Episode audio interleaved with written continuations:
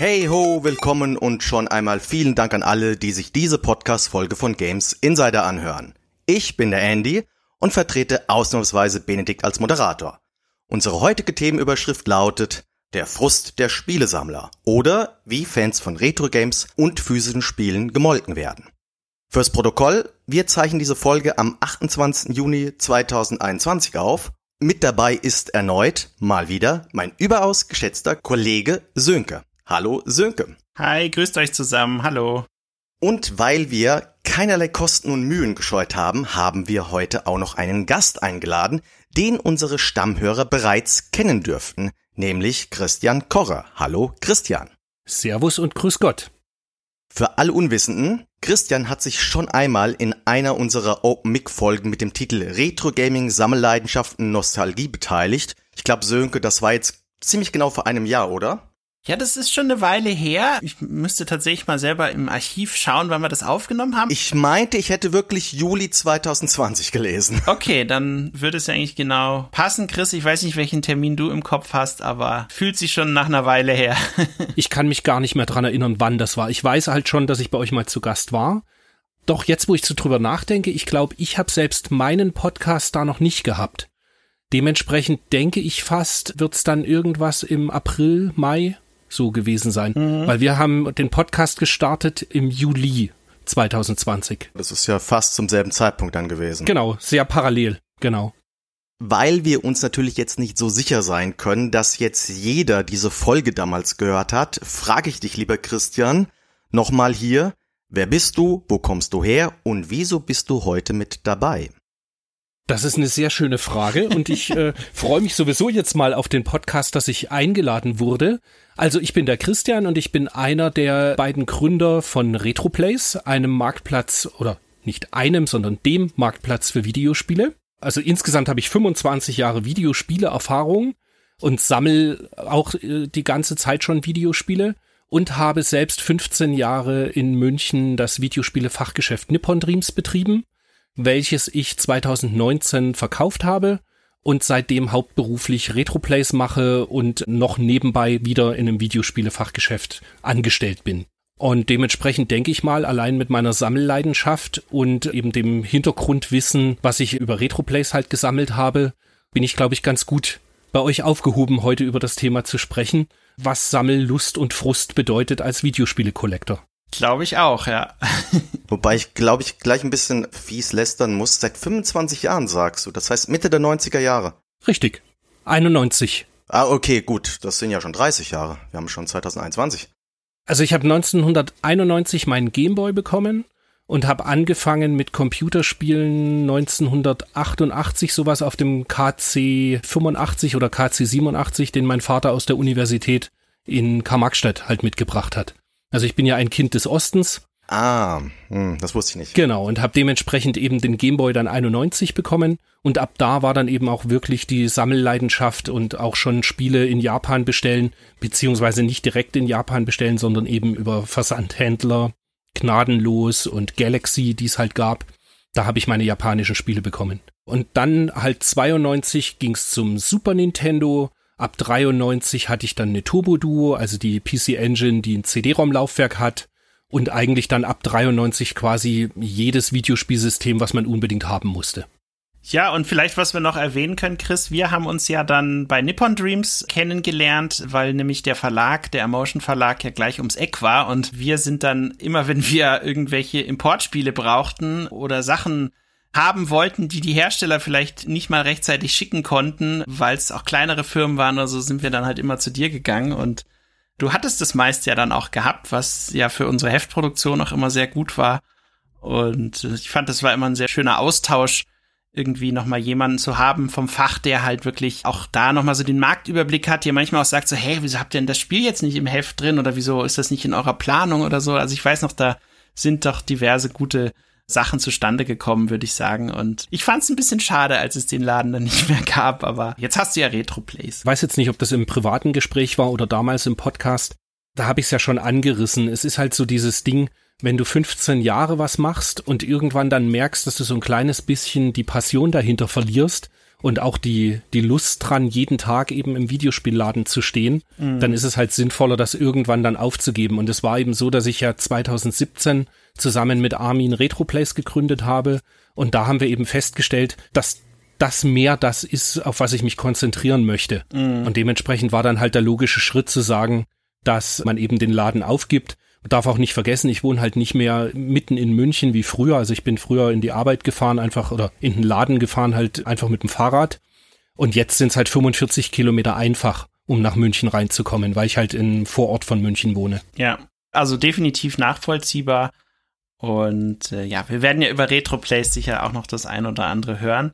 Und ja, der Andy hat hier ein gigantisches Handout wieder mal vorbereitet und ich würde sagen, wir starten mal direkt damit durch, oder Andy? Genau, denn unser Thema ist recht nerdig und der behandelt vor allem diesen Gegentrend von dieser zunehmenden Digitalisierung von Spielen und dass inzwischen ganz schön viele Spiele wieder mal doch in irgendeiner Form physisch erscheinen und das halt meist in limitierter Form. Und die Überschrift verrät es ja schon, dass wir das heute ein bisschen kritischer beleuchten werden. Ob das nämlich jetzt wirklich so ein toller Service für uns Sammler ist oder ob da nicht insgeheim Abzocke mit uns Fans von altmodischen Vertriebswegen betrieben wird. Aber bevor wir zu diesen Neuveröffentlichungen springen, möchte ich erst einmal ein bisschen in der Nostalgie schwelgen. Und dazu springen wir ganz kurz in die Vergangenheit. Denn so ein Wunsch nach physischen Spielen, der ist sicherlich nicht vom Himmel gefallen und hängt natürlich damit zusammen, mit welchen Spielen wir aufgewachsen sind. Und meine erste Frage an dich, Christian. Du hast ja jetzt schon gesagt, dass du Mitbegründer von Retroplays bist. Das, das Gebrauchtmarktplatz für Videospiele, natürlich vornehmlich alt und physisch. Und du hast ja auch in der Mike-Folge verraten, dass du Spiele gerne sammelst, persönlich. Und was ich gerne mal von dir wissen möchte, wo kommt eigentlich für dich dieser Reiz her? Das heißt, liegt das vielleicht an alten Veröffentlichungen aus deiner Kind-Jugendzeit, die dir besonders gefallen haben, was ich aufgrund der Aufmachung und weshalb du halt auch heute noch am liebsten Module, Packungen, Anleitungen haben möchtest?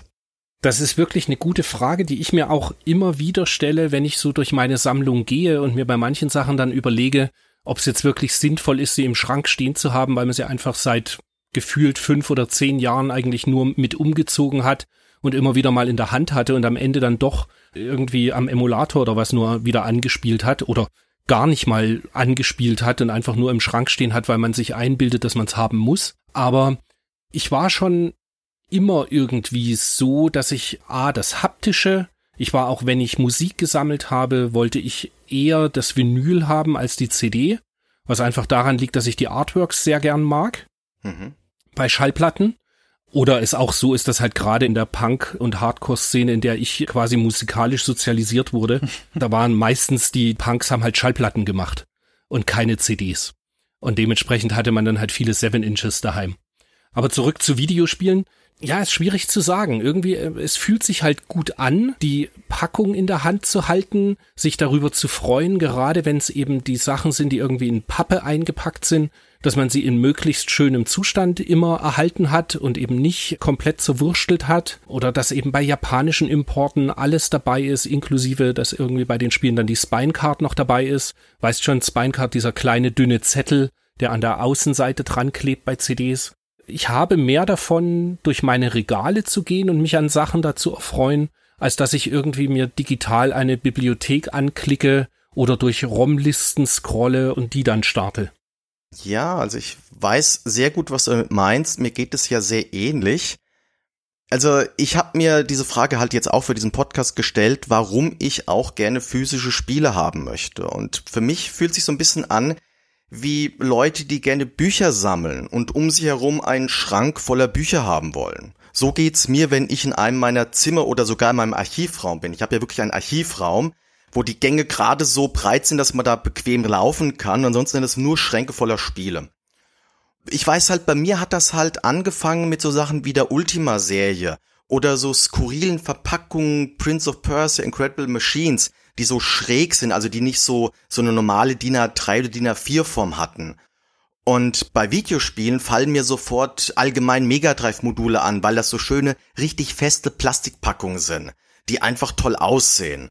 Und später hat sich das dann erweitert zu, dadurch, dass ich schon eine komplette LucasArts-Sammlung hatte, habe ich dann angefangen, alle Greyboxen von Infocom Adventures zu sammeln, bis ich die alle komplett hatte. Und momentan sitze ich an den Sierra-Spielen. Und deshalb nochmal die Frage, fällt dir dann vielleicht konkret ein Spieletitel ein? Also irgendein Spiel ein, was du auch gerade so in den 90ern, wo du richtig stolz drauf warst, dass du ausgerechnet das besessen hast und das halt eben vielleicht auch sogar heute noch hast. Da fällt mir auch eins ein. Das wäre beispielsweise das Rendering Ranger vom Super Famicom. Das habe ich auch. ich hab's nicht mehr. Die oh. Geschichte dazu kommt gleich noch. Also eben das Jump'n'Shoot von Manfred Trenz, was ja eine Minimalauflage hatte und nur über Virgin in Japan veröffentlicht wurde und halt ein absoluter, spielerisch vielleicht nicht unbedingt, aber grafisch und technisch halt ein absoluter Meilenstein ist. Habe ich gekauft für 200 D-Mark und habe es dann irgendwie drei, vier Jahre später verkauft für 400 D-Mark. Werde ich nie vergessen, weil heutzutage, ich hätte es gern wieder für die Sammlung, aber da bist du ja mit 2000, zweieinhalbtausend Euro dabei. Und da hört bei mir dann die Sammelleidenschaft wieder ein bisschen auf, weil als zweifacher Familienvater und ein altes Haus, was wir haben, was renoviert gehört, hat man da halt irgendwie nicht unbedingt immer so die finanziellen Ressourcen dann für sowas Geld auszugeben. Also in dem Umfang. Aber worauf ich stolz bin und was ich immer noch sammle und immer wieder dann schaue, dass ich da nachfolgende Titel bekomme, das ist alles Sony-Releases als Presskit. Aha. Also immer diese Varianten, die es nur für die Presse gibt. Zum Beispiel die Uncharted-Reihe oder die Last of Us-Sachen, Horizon Zero Dawn oder Detroit Become Human.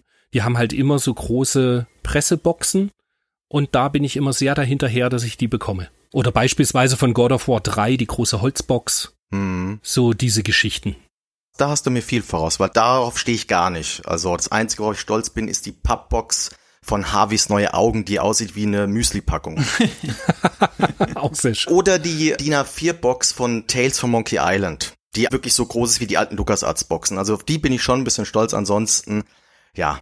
Bei Rending Rager muss ich auch ganz kurz, also das habe ich in der Tat, ich weiß nicht mehr genau wann, aber ich kann meine Liste sehen, ich habe es für 300 D-Mark gekauft. Noch zu D-Mark-Zeiten. Und ich weiß noch, ich war damals ein bisschen nervös, weil der Postbote hat das Päckchen einfach vor die Tür gestellt. die haben nicht mal geklingelt oder einen Zettel in den Briefkasten geworfen. Da stand da vor meiner Tür ein Rending Ranger für 300 D-Mark. Und ja, wir wissen ja inzwischen, was das wert ist. Sönke, wie sieht denn das eigentlich bei dir aus? Gibt's bei dir etwas, wo du stolz bist, das zu besitzen oder mal besessen zu haben? Ja, also bei mir sind es vor allem so skurrile Hardware-Sachen, ne? Also zum Beispiel das 64DD war so ein Ding, was ich mir direkt dann mal aus Japan hab schicken lassen. Solche Geschichten, da habe ich dann auch echt, als es rauskam mit diesem Doshin the Giant und so weiter, da irgendwie ziemlich viel Geld, privates Geld reingesteckt. Und ich weiß nicht, ich hatte irgendwie das Gefühl, das ist einerseits inhaltlich spannend, auch um im Heft drüber was zu machen, aber eben auch spannend, weil eh schon klar war, dass das eine ziemliche Rarität werden würde. Habe ich auch immer noch hier oder hier den Neo Geo Pocket mit diversen europäischen Sachen und so weiter. Bei mir ist da eher so der Hardware-Schwerpunkt. Ich würde aber sagen, im Vergleich zu euch beiden kann meine Sammlung da, glaube ich, überhaupt nicht mithalten. Ich habe sehr viele Handheld-Spiele, die mir sehr am Herzen liegen, weil ich die damals in der Videogames auch regelmäßig getestet und besprochen habe. Das ist so, so ein bisschen so ein Favorite von mir, diese Handheld-Sachen. Und ich habe tatsächlich ein Spiel hier, das hat für mich eine Relevanz bekommen. Diese Packung hat für mich so einen, so einen nostalgischen Wert bekommen, nicht unbedingt, weil das Spiel so selten oder besonders ist, sondern eher durch das, was mit der Packung passiert ist. Es geht nämlich um das allererste Half-Life. Hab ein Praktikum in Kalifornien gemacht, zwei Monate lang. Hab mir das da gekauft, direkt durchgespielt, bin dann zurückgeflogen nach Europa und hab auf dem Flug im Duty Free für meine Großeltern so eine Flasche Jim Beam gekauft, weil ich wusste, dass die gerne mal ein Gläschen am Abend trinken, bei schwülen Temperaturen draußen dann im Strandkorb sitzen und ein Gläschen trinken. Das haben die immer sehr gerne gemacht und was dann passiert ist, ich war nach diesem Flug, der Verspätung hatte und alles Mögliche, kam ich in Frankfurt am Flughafen an und war einfach sowas von froh, dass ich endlich wieder festen Boden unter den Füßen hab und hatte dann eben das Spiel in einer Tüte drin, zusammen mit diesem Jim Beam und hab das so, oh, endlich bin ich da, kann ich mal die Taschen abstellen, Aktion dann so auf den Boden gestellt und dann ist die Flasche leider aufgeplatzt und dieser ganze Jim Beam auf die Half-Life-Verpackung Das hat man nach Jahren noch gerochen. Ich habe die Packung immer noch hier. Ich werde sie nie an irgendjemand verkaufen, weil die mich immer so an diesen ganzen Trip und die ganze Aktion so erinnert hat und auch so dieses Zurückkommen zu den Großeltern und denen dann die Geschichte zu erzählen. Und äh, dann haben wir natürlich trotzdem noch eine weitere Flasche gekauft und die dann so über die Tage hinweg dann zusammen immer wieder mal was von getrunken. Und das werde ich nie vergessen das ist für mich so etwas, was aber nicht mit dem klassischen Sammeln jetzt unbedingt zu tun hat, ja. Aber es ist halt was, was man trotzdem für sich immer behalten will und auch nicht verkaufen will. Und es würde einem ja auch keiner abkaufen, ja.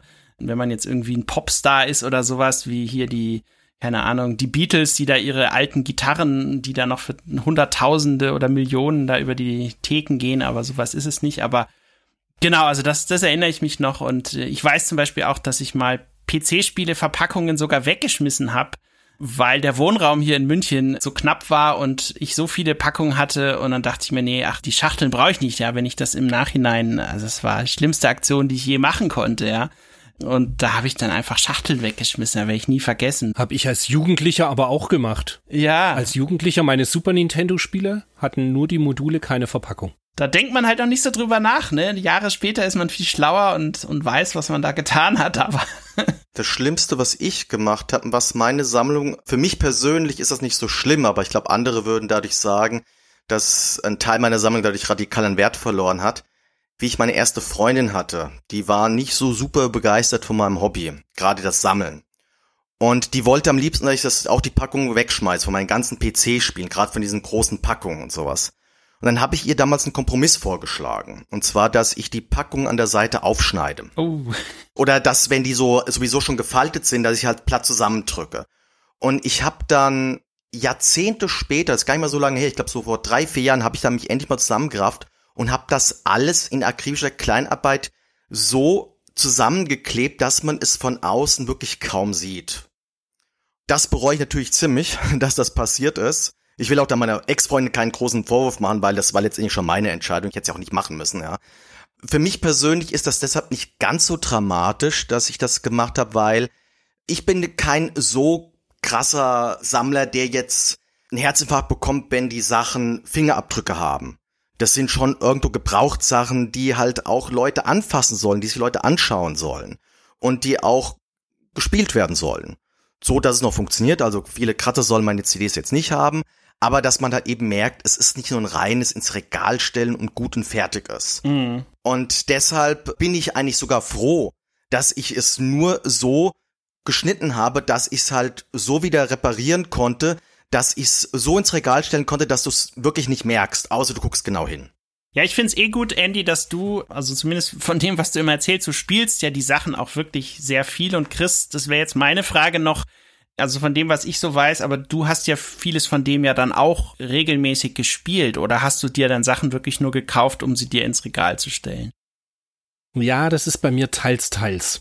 Also ich habe sehr viele Sachen, die, also sagen wir es mal so, die ganzen Super Nintendo, Master System, Mega Drive und so weiter, die Spiele, die packe ich tatsächlich in der Regel mittlerweile eigentlich nicht mehr aus weil ich halt einen Mr. FPGA habe, also diese hm. FPGA-basierten Computer, wo du quasi wirklich ohne zu emulieren, sondern eben einfach perfekte Hardware hast, um die Spiele zu spielen. Dementsprechend nimmt man die Sachen dann halt nicht mehr irgendwie aus dem Regal, sondern spielt eben tatsächlich das ROM. Dann habe ich beim Dreamcast habe ich viel gesammelt, gerade die Shoot'em Ups wo ich die Shoot'em Ups alle versiegelt habe, immer noch. Also ich habe die in, in quasi Full-Set an Dreamcast Japan Importen, alles was Ballerspiele sind. Und habe dann aber immer, damals gab es ja schon das Internet und dann hat man sich einfach halt die ROM-Datei runtergeladen und konnte die im Dreamcast spielen. Dementsprechend sind die Spiele alle noch versiegelt. Aber ansonsten Spiele, die kommen, auch jetzt, was aktuell gekauft wird, wird ausgepackt und wird gespielt. Mhm. Und eben früher natürlich auch, also 1990 oder 2000er Jahre, wenn man sich Super Nintendo oder PlayStation 1 Spiele, äh, egal was, das wurde natürlich alles ausgepackt und bespielt. Da habe ich mir eigentlich seltenst Sachen gekauft, nur um sie ins Regal zu stellen. Da waren vielleicht so Sachen dabei wie die Rollenspiele. Die US-Rollenspiele für PlayStation 1. Ich wollte immer mit dem Genre warm werden, hab's aber nie so richtig geschafft, weil es einfach wahnsinnig zeitintensiv auch ist aber ich habe halt sehr viel von allen Final Fantasies über Xenogears, Parasite Eve und was es da halt alles gab auf PlayStation 1, die Lunar-Reihe, die habe ich in der Regel immer zum Start gekauft. Und da gibt's aber dann doch den ein oder anderen Titel, den ich dann doch nie gespielt habe. Aber man hat's halt am Anfang gekauft, weil irgendwie immer so klar war, dass eben die US-Importe irgendwie doch dann, wenn man sie dann doch mal spielen möchte und man hat sie nicht gekauft, dann werden sie teuer. Das war bei mir genauso, wirklich exakt genauso, gerade mit diesen Squaresoft-Spielen. Und ich habe ja sogar dann irgendwann angefangen, im Nachhinein mir die japanischen Super Famicom-Spiele zu besorgen, dann über eine Lösung oder eine Übersetzung übers Internet diese Sachen versucht zu spielen. Was totaler Bullshit war, aber ich habe es trotzdem gemacht und jetzt steht's bei mir im Regal. Und ich bin froh, dass es so schön bunt aussieht. Christian, du hast hier jetzt auch schon ein anderes Stichwort genannt, was jetzt ganz gut zu meiner nächsten Frage passt, nämlich das Stichwort versiegeln. Was denkst denn du eigentlich über so Sachen wie VGA oder WATA? Also wo du deine alten Spiele hinschicken kannst und sie regelrecht versiegen lassen kannst. Ich würde sagen, ihr zwei, ihr dreht jetzt ein bisschen an euren Kopfhörern die Lautstärke runter, weil ich dann jetzt anfange zu ranten. Okay, sehr schön. Mach mal, ja, da freue ich mich nee, schon drauf. Nee, ich habe das vor drei Folgen bei uns im Podcast. Also ich betreibe ja auch den Retroplays Podcast, wo wir einmal im Monat über die Videospiele von vor 30 Jahren reden.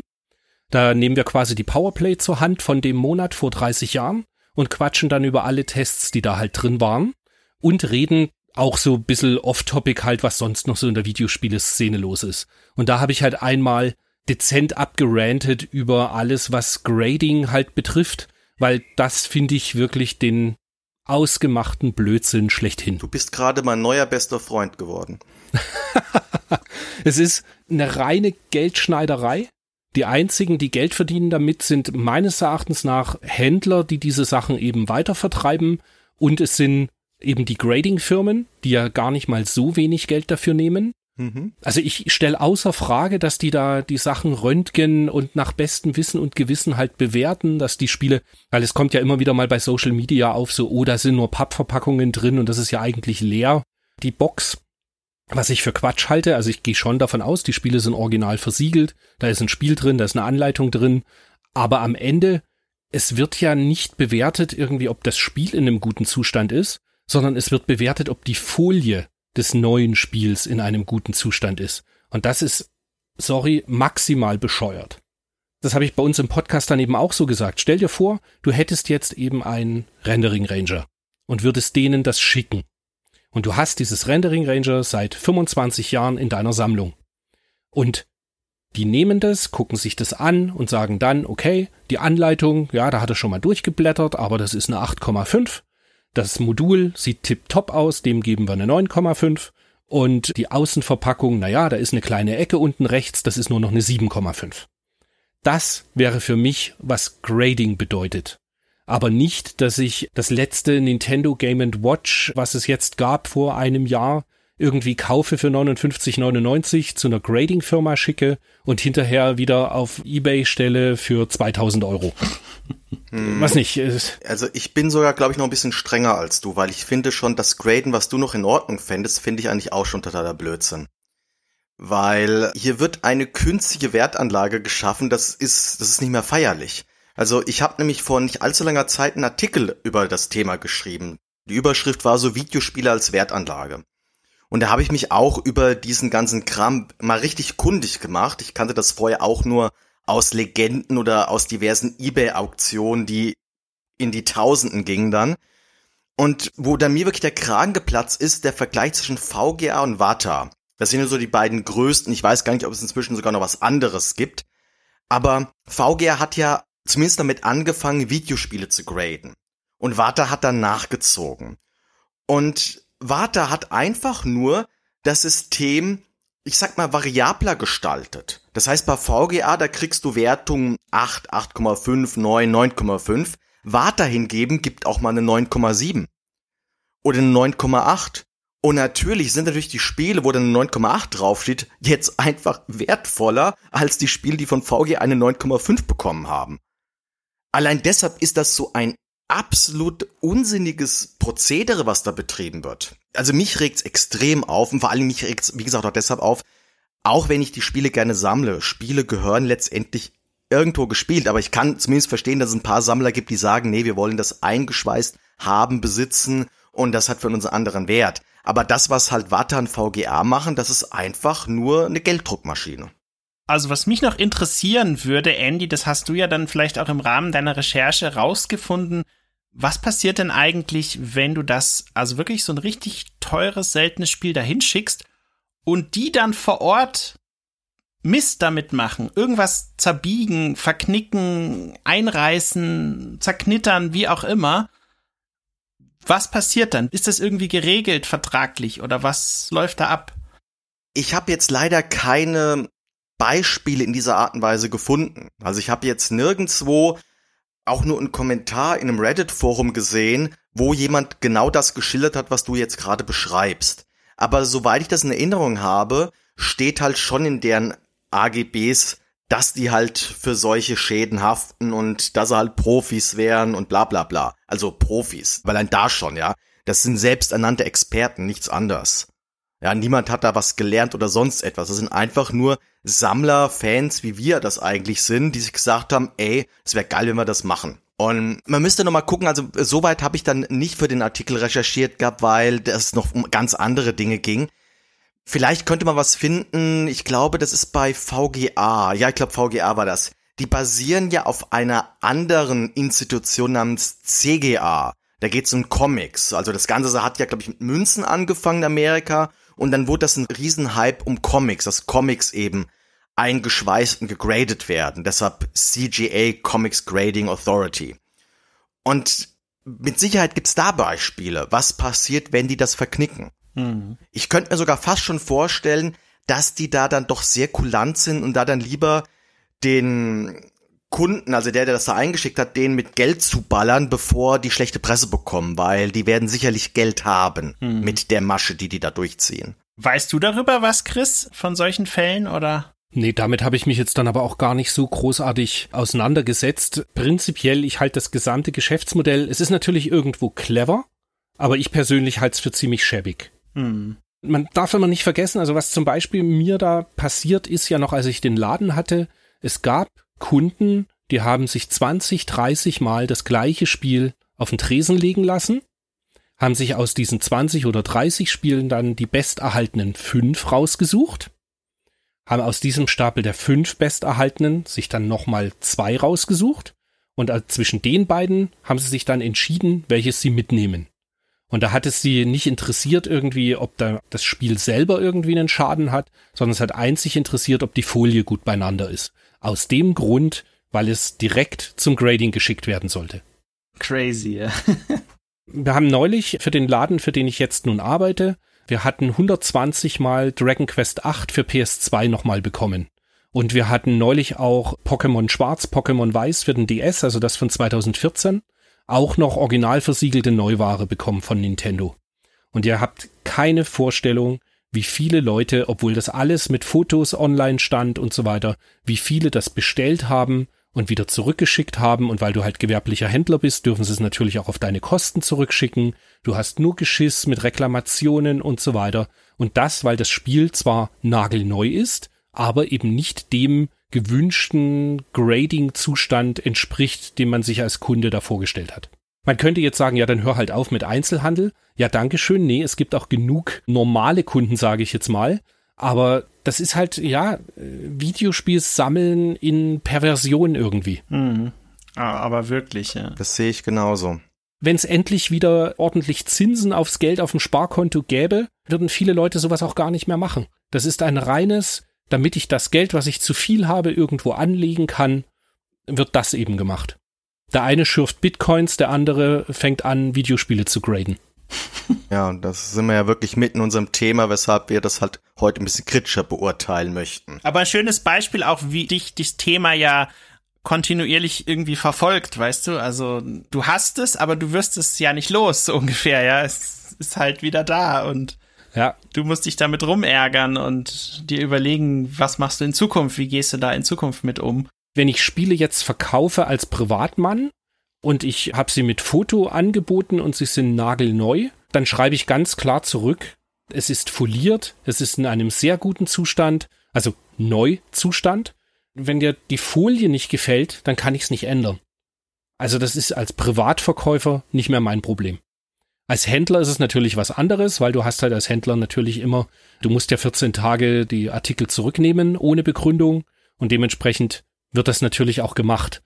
Aber als Privatmann schreibe ich den Leuten dann schon, dass ich meine Ware eben nicht verkaufe, weil sie zum Graden ach so toll ist, sondern einfach sie ist im perfekten Neuzustand.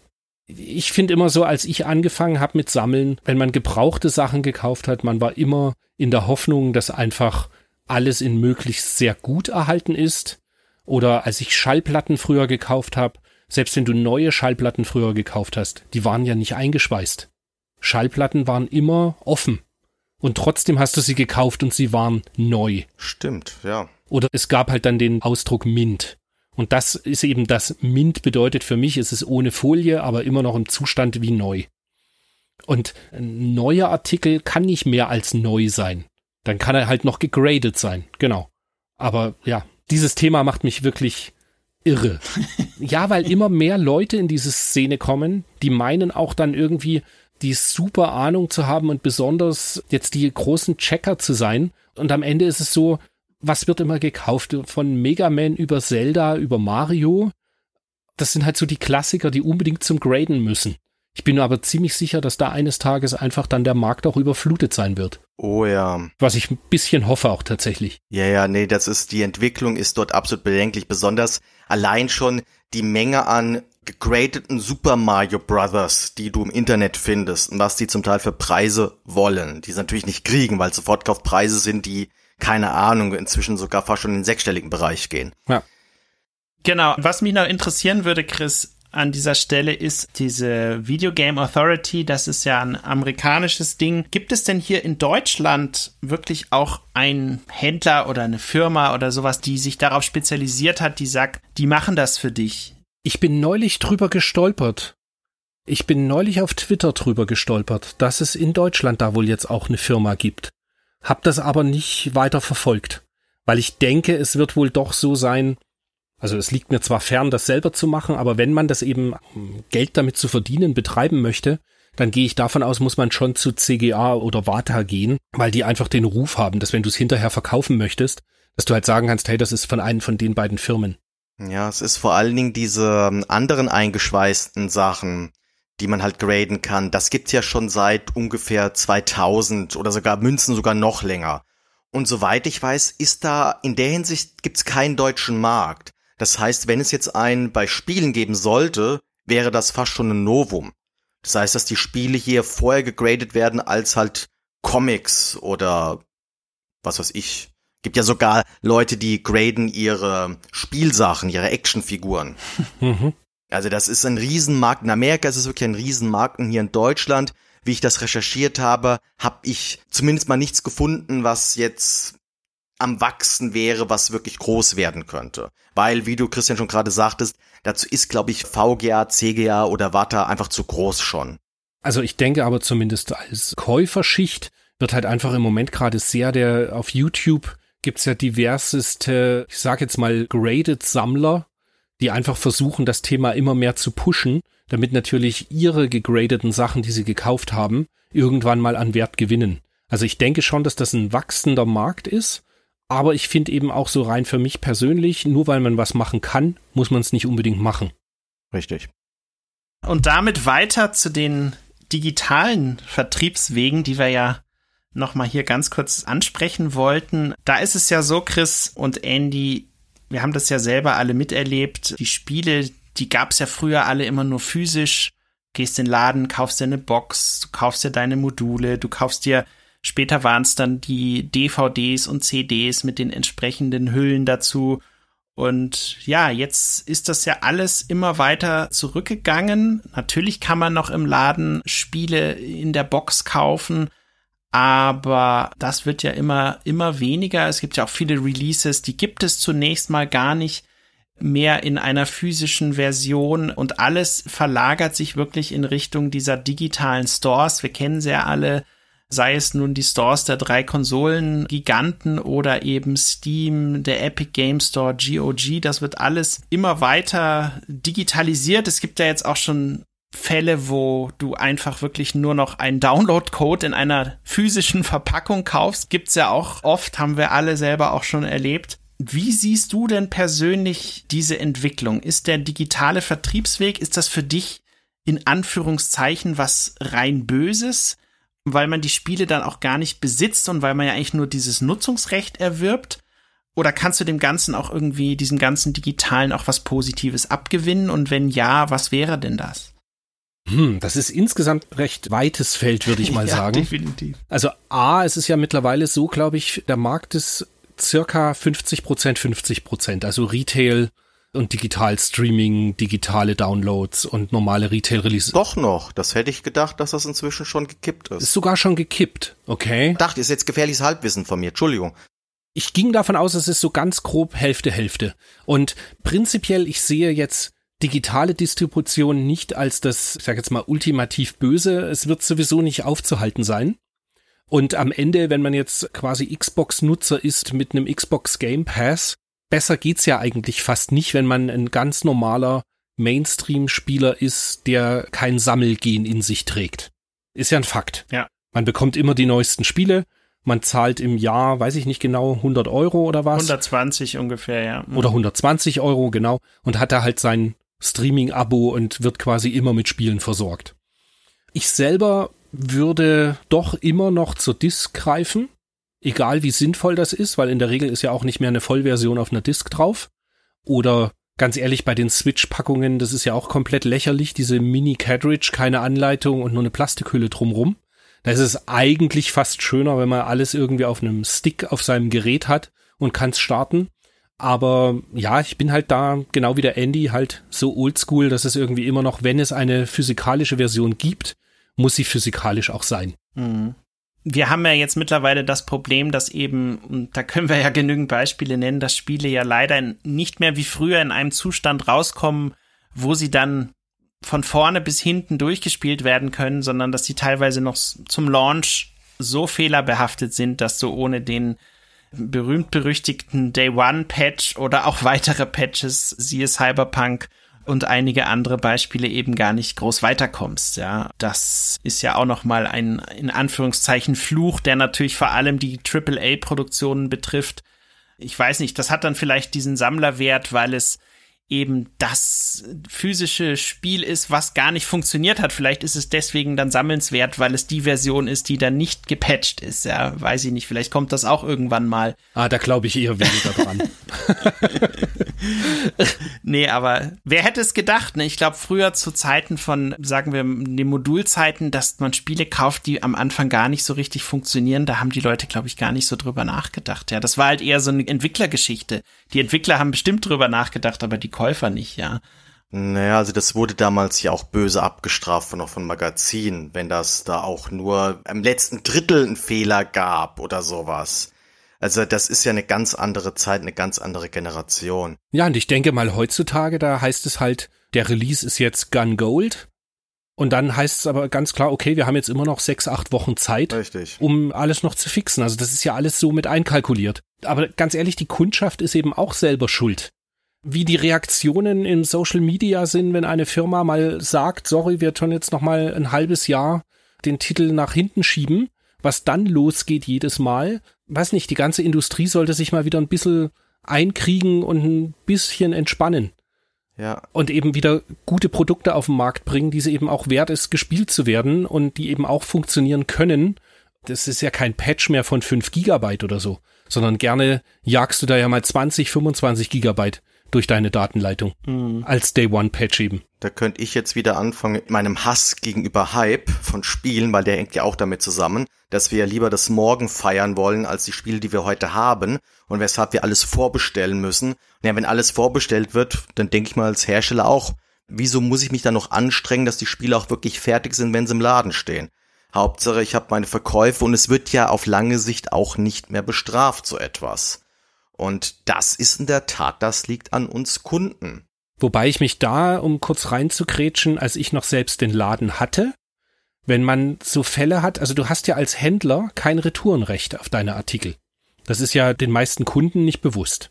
Das bedeutet, wenn ich jetzt sage, beispielsweise PlayStation 3, der Ego-Shooter Haze, mhm. war auf PS3, als es erschien, einer der ersten Ego-Shooter überhaupt, der rauskam auf PS3. Ich damals, ich meine, ich habe 100 Stück in USA bestellt, weil ich davon überzeugt war, der Titel wird laufen. Ja, den wollte niemand. Und dann stehst du nämlich da.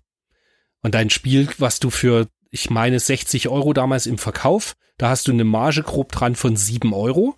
Das heißt, du kannst den nicht mal irgendwie runterpreisen auf 50 Euro oder so, und dann hast du nämlich schon Verlust gemacht. Und dann stehst du da mit 100 Spielen und hast nur 15 verkauft, weil ihn niemand möchte. Hm. Und da kannst du nichts zurückschicken oder so. Und dementsprechend, worauf ich eigentlich hinaus will, ist, du lebst als zumindest kleiner Händler davon, dass du Vorbestellungen hast. Dass du einfach sehen kannst, okay, das neue Call of Duty haben jetzt 200 Leute bei dir vorbestellt, also kannst du mal 500 Stück bestellen, weil garantiert so viel Laufkundschaft kommt und das haben möchte. Wenn du diese Vorbestellzahlen nicht hast, dann bestellst du eben auch dementsprechend wenig. Also man braucht schon irgendwo die Vorbesteller, die eben davon überzeugt sind, dass sie das Spiel auch Day One kaufen werden, egal wie die Tests ausfallen. Mhm. Ja, wobei das ist eine ehrliche Aussage von dir. Weil wenn ich mit anderen Händlern geredet habe, die sagen mir was anderes, warum ich vorbestellen soll. Was sagen sie dir denn dann? Also in dem GameStop-Laden hatte ich jetzt schon mehrfach die Diskussion, gerade mit einem Verkäufer, der mir weismachen wollte, wenn ich nicht Spiele vorbestelle, soll ich mich nicht wundern, dass Spiele nicht mehr physisch erscheinen. Es wäre nur davon abhängig. Ja gut, das halte ich dann auch für Quatsch. Das ist natürlich totaler Quatsch. Das kann ich aus Händlersicht verstehen. Aber da muss ich halt jetzt wieder sagen, wenn ich halt schreibe oder wenn ich halt für mich denke, ich bin halt jetzt der Kunde und da kann ich halt nur sagen, das mit den Vorbestellungen ist halt ein Riesenproblem. Gut, man muss sagen, heutzutage, um die Spieler ein bisschen Schutz zu nehmen, so wirklich richtig schlechte Spiele, die wirklich absolut Schrott sind, die unspielbar sind, wo man sich wirklich nur noch ärgert, dass man dafür Geld ausgegeben hat.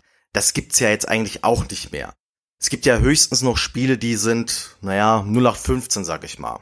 Ja, oder die Entwickler wissen es selber, stellen das als Early Access erstmal rein und merken dann vielleicht selber, okay, wir kommen hier irgendwie nicht weiter, ne? Oder am Ende sind sie vielleicht gar nicht so schlecht, werden aber einfach dem Hype nicht gerecht. Oder so etwas, genau. Cyberpunk ist ein wunderbares Beispiel. Das wäre ein hochgefeiertes Spiel am PC wohlgemerkt gewesen, wenn nicht dieser ganz krasse Hype gewesen wäre, weil die Fehler, die die PC-Version hatte, glaubt mir, da habe ich bei anderen Open-World-Titeln krasseres erlebt. Aber okay.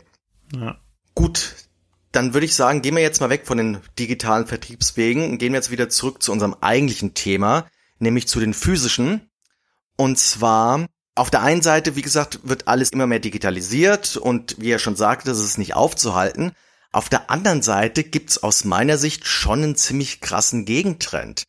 Jetzt gerade so was so Indie-Titel anbelangt. Also was ich damit meine, so je öfter die Experten den Tod klassischer Spieleschachteln vorhersagt, desto mehr neue Vertriebsplattformen schießen aus dem Boden. Sowas wie Limited Run Games oder Special Reserve Games oder East Asia Soft, wie sie alle heißen. Und die sorgen halt dafür, dass eben halt auch kleine Indie-Titel, wo man vor zehn Jahren nie gedacht hätte, dass die mal physisch erscheinen werden, dass man die halt physisch kaufen kann. Wenn halt auch nur in limitierter Version. Und im gleichen Zuge gibt's halt aber auch immer mehr Kritik, was so die Verfügbarkeit von manchen Titeln anbelangt oder halt eben auch die Preise, die diese Vertriebsplattformen eben verlangen. Und deshalb jetzt wieder bist du an der Reihe, Christian. Was denkst du eigentlich über Limited Run Games? Ist das ein Publisher, der Fans, so wie wir es sind, wirklich einen Gefallen erweist? Oder ist das auch wie VGA und Vata eher aus deiner Sicht eine künstliche Gelddruckmaschine, die durch den Verkauf von limitierten Editionen eher skrupelloser Scalper reich macht? Hm, ich denke, also Limited Run Games kann man dann ein bisschen rausnehmen aus dem, also sie haben natürlich einen Trend kreiert, aber es gibt ganz andere Händler, die eben, ich will jetzt nicht den falschen Namen sagen, ich meine aber es war Special Reserve Games, wo dann halt die Spiele immer limitiert sind auf 999 Stück oder was, wo ich es dann für schwierig erachte. Aber bei Limited Run Games, ich meine, die haben sehr oft auch Titel mit Open Pre-Order. Das finde ich tatsächlich das beste System. Also, dass man einfach ein Zeitfenster hat, wo man es vorbestellen kann und dementsprechend plus minus 100 Stück werden dann eben auch produziert von dem Titel. Dann muss man halt einfach nur quasi immer sein Twitter-Feed oder eine Anlaufstelle wie die Limited Game News immer verfolgen, um einfach informiert zu sein, was an Titeln da so erscheint. Prinzipiell ist es natürlich so eine Anlaufstelle, einfach damit Leute damit auch Geschäfte machen können. Das ist halt schon so. Aber das wird man halt nicht ändern können. Hm. Aber ich finde halt, der positive Effekt überwiegt dem Ganzen. Dass man eben von Titeln, die man gerne mag, einfach sich noch eine physische Variante kaufen kann. Das ist halt ganz schön. Schlimmer finde ich eigentlich, wenn es so Titel sind, die so ultra limitiert sind und man im Vorfeld vielleicht noch nicht mal weiß, ob sie gut sind, weil sie einfach zusammen mit dem physischen Release erst dann auch digital vertrieben werden. Es gibt noch keine Tests und nichts und man kauft es einfach nur, weil man weiß, wenn man das Spiel dann doch haben möchte, ärgert man sich später, dass man den drei-, vierfachen Preis wieder online zahlen darf sonst. Hast du, Christian, denn schon mal irgendwie darüber nachgedacht, dass du selber in irgendeiner Form, du hast ja bestimmt auch viele gute Kontakte, dass du vielleicht selber auch so physische Veröffentlichungen vielleicht von Sachen aus dem europäischen Markt selber mal produzierst, so als Experiment irgendwie? Hast du da mal drüber nachgedacht? Also ich sehe mich da eher, wenn im absoluten Indie-Segment, also im Sinne von, ich habe zum Beispiel mit dem Richard Löwenstein, also dem Richie, unserem gemeinsamen Freund, mhm. schon drüber gesprochen, dass sein neues Shoot'em Up, was er ja rausbringen möchte, Reshoot Proxima oder so heißt es. Was im Übrigen sensationell gut ausschaut und ich mich schon sehr freue, das eines Tages mal anspielen zu dürfen. Auf alle Fälle ist die Idee eben entstanden, dass er das auf Mega Drive portet. Und sollte er das aufs Mega Drive porten, war dann eben die Idee, einen physischen Release zu machen, wo ich mich drum kümmern könnte, dass wir das eben in die Hand nehmen und dann sowas eben veröffentlichen. Weil ich recht gute Kontakte eben so in die, ich sage jetzt mal, die Retro-Release-Szene da habe, dass man eben dann jemanden schon hat, der eben das Platinen-Layout hat, um die Spiele zu veröffentlichen. Dann ein Händler, der eben Mega Drive-Hüllen noch hat, quasi wie die Original Mega Drive-Hüllen sind und so weiter. Also da würde ich mich eher sehen, als dass ich jetzt anfangen würde zu versuchen, Switch und PS4 Limited Releases zu machen. Ja, klingt doch cool. Es klingt auch so, als ob du Ideen im Kopf hast, was du vielleicht besser machen würdest bei so einem Release. Nehmen wir mal an, du würdest in Zukunft mit dem Richie mal drauf hinarbeiten. Was würdest du denn persönlich dann noch anders machen, um zum Beispiel die Wertigkeit von so einem Modul zu erhöhen oder einfach um dem Kunden was Gutes zu tun, sag ich mal. Oder allgemein, was würdest du denn als Publisher anders machen als die, die gerade existieren? Genau. Ich habe jetzt eigentlich gerade nur eine, eine lustige Antwort. Ich limitiere das Ganze auf 500 Stück und 200 Stück behalte ich in meinem Keller und verkaufe sie in fünf Jahren. Du, ich glaube, manche machen das wirklich. nee, äh, die ernsthafte Antwort ist, ganz ehrlich, die Idee ist noch nicht so weit durchdrungen irgendwie, dass ich da mir großartig schon Gedanken gemacht habe. Ich würde wahrscheinlich einfach ein ganz normales Release machen, im Sinne von so wie früher halt ein Mega Drive Spiel ausgeschaut hat. Keinerlei Collectors Firlefanz, keine Limited Edition, gar nichts. Einfach nur schönes Modul mhm. mit schöner Anleitung in einer schicken Verpackung. Ähnlich so wie das Darius Release für Mega Drive, was jetzt ja nochmal kam von Columbus Circle. So in der Art. Oder eigentlich so wie Picos macht mit Jim Power. Das ist auch eine relativ normale Edition, die habe ich jetzt hier gekriegt gehabt. Ich weiß nicht, ob sie es jetzt geändert haben, aber von zum Beispiel dem Tensor, das kam glaube ich auch von denen. Ich mag die Mega Drive Hüllen von denen nicht. Es gibt wirklich am Markt viel bessere Hüllen. Ich habe mich in dem Falle ausnahmsweise noch nicht getraut, sie aus dem Plastikcase rauszuholen. Deshalb weiß ich es jetzt gar nicht, also das kann ich jetzt gar nicht vergleichen, aber so von außen wirkt es eigentlich wie eine ganz normale Megadrive-Plastikverpackung. Ah, ist gut möglich, dass sie das mittlerweile dann geändert haben. Mm. Ein Spiel kam halt raus, das sah halt einfach die Plastikshell einfach aus wie billigstes AliExpress. Okay. So, also ob du die AliExpress-Hülle bei Wish bestellt hättest. So hat sie ausgeschaut. Ganz kurz möchte ich noch auf deine Antwort von vorhin eingehen mit Limited Run Games und Special Reserve Games und mit dem Unterschied zwischen einer limitierten Version und einem Pre-Order Zeitfenster. Das kann man, glaube ich, gar nicht so sehr auf verschiedene Händler jetzt sortieren, weil Limited Run Games hat ja so angefangen, dass die Sachen limitiert waren. Und das war auch eine Zeit, wo ich, glaube ich, auch gerade in einem gewissen Forum, wo wir beide tätig sind, Christian, sehr über mhm. Limited Run Games geätzt habe. Ich auch. Weil ich da das Gefühl hatte, die Sachen sind wirklich innerhalb von einer Minute weg und dann am Ende des Jahres werden dann die Spiele, so die Restbestände dann noch verkauft. Da wurde dann noch zum Teil eine Lotterie draus gemacht, wo man gar nicht wusste, was für ein Spiel bekommt man. Wurde dann so geteased, zu einer einprozentigen Wahrscheinlichkeit ist ein Firewatch dabei, was zu dem Zeitpunkt extrem wertvoll schon war. Und das fand ich nicht so toll. Und was, glaube ich, bei Limited Run Games für einen großen Umbruch gesorgt hat, ist in der Tat Nintendo. Weil nämlich in dem Moment, wo sie angefangen haben, Switch-Spiele zu veröffentlichen, haben die angefangen, dieses Zeitfenster zu machen, weil du bei Nintendo nur auf glatte Tausender Module bestellen darfst. Ah.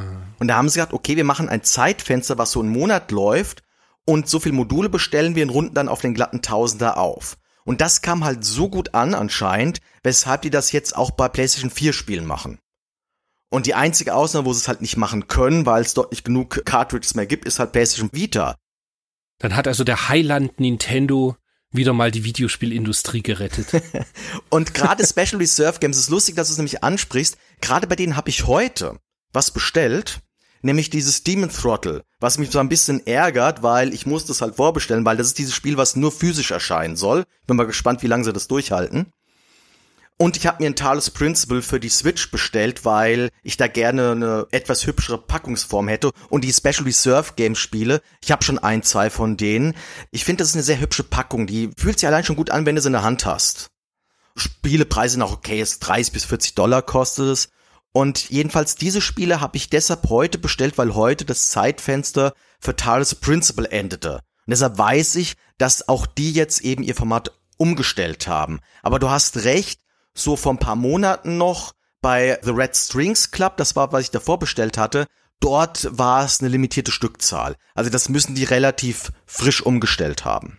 Und das eigentliche Problem ist doch, also fast alle, mir fällt jetzt keiner ein, wo das nicht so wäre, setzen alle auf eine Shop-Software, wo, obwohl du dein Spiel im Warenkorb hast und bezahlen hm. möchtest, es im Bezahlvorgang noch möglich ja. ist zu sagen, nein, Entschuldigung, es ist trotzdem ausverkauft, Elevate. Das ist mir bei Papers, Please passiert. Genau. Und das dürfte jetzt gerne rauspiepen, weil das ist das Beschissenste, was man überhaupt als Kundenerfahrung haben kann. So dieses so, du hast die Karotte erreicht und auf einmal ist sie doch weg. Ja. Das ist mir halt bei Limited Run Games ist mir das zweimal passiert und dann war ich nie wieder erstmal auf dieser Seite. Mittlerweile habe ich schon mit dem Josh Fairhurst von Limited Run Games ein paar Mal geemailt, weil wir mit Retroplays was mit denen gemeinsam machen möchten. Aber das ist ein, ein furchtbar netter Kerl. Und er hat auch wirklich eine Vision und, und hat da wirklich was Tolles aufgebaut. Aber dass sie eben dieses Shop-System verwenden, was das möglich macht, finde ich persönlich den größten Mist. Du hast doch schon irgendwo recht. Und das ist aber, im Prinzip hat Limited Run Games das ja schon geändert, weil die Sachen, die du jetzt nur noch limitiert bekommst, das sind wirklich entweder PlayStation Vita Spiele und das liegt halt daran, weil die dort wahrscheinlich nur noch eine sehr begrenzte Stückzahl an Modulen übrig haben. Da wird ja nichts mehr produziert. Und wo sie es noch machen, ist bei total obskuren RPG Maker Rollenspielen, die man auf Steam kaufen kann. Da veröffentlichen sie immer wieder was und da ist mir aber auch aufgefallen, diese Spiele sind aber in der Regel noch so einen halben Tag lang verfügbar. Also da kann nicht das passieren, was jetzt uns beiden passiert ist, dass wir direkt zu dem Zeitpunkt, zu der Minute, wo das Spiel verfügbar ist, wir es im Warenkorb haben und danach ist es weg. Richtig. Noch besser war bei mir damals, ich hatte das Darius Burst für die Vita. Habe ich bestellt, dazu die Schallplatte dann war das im Warenkorb, dann will ich ausloggen bei PayPal, dann kommt die Schallplatte ist leider nicht mehr verfügbar, dein Warenkorb wird neu berechnet, dann gehe ich auf Wiederbezahlen, ja, jetzt ist auch dein Darius Burst nicht mehr verfügbar. Klasse. Ja.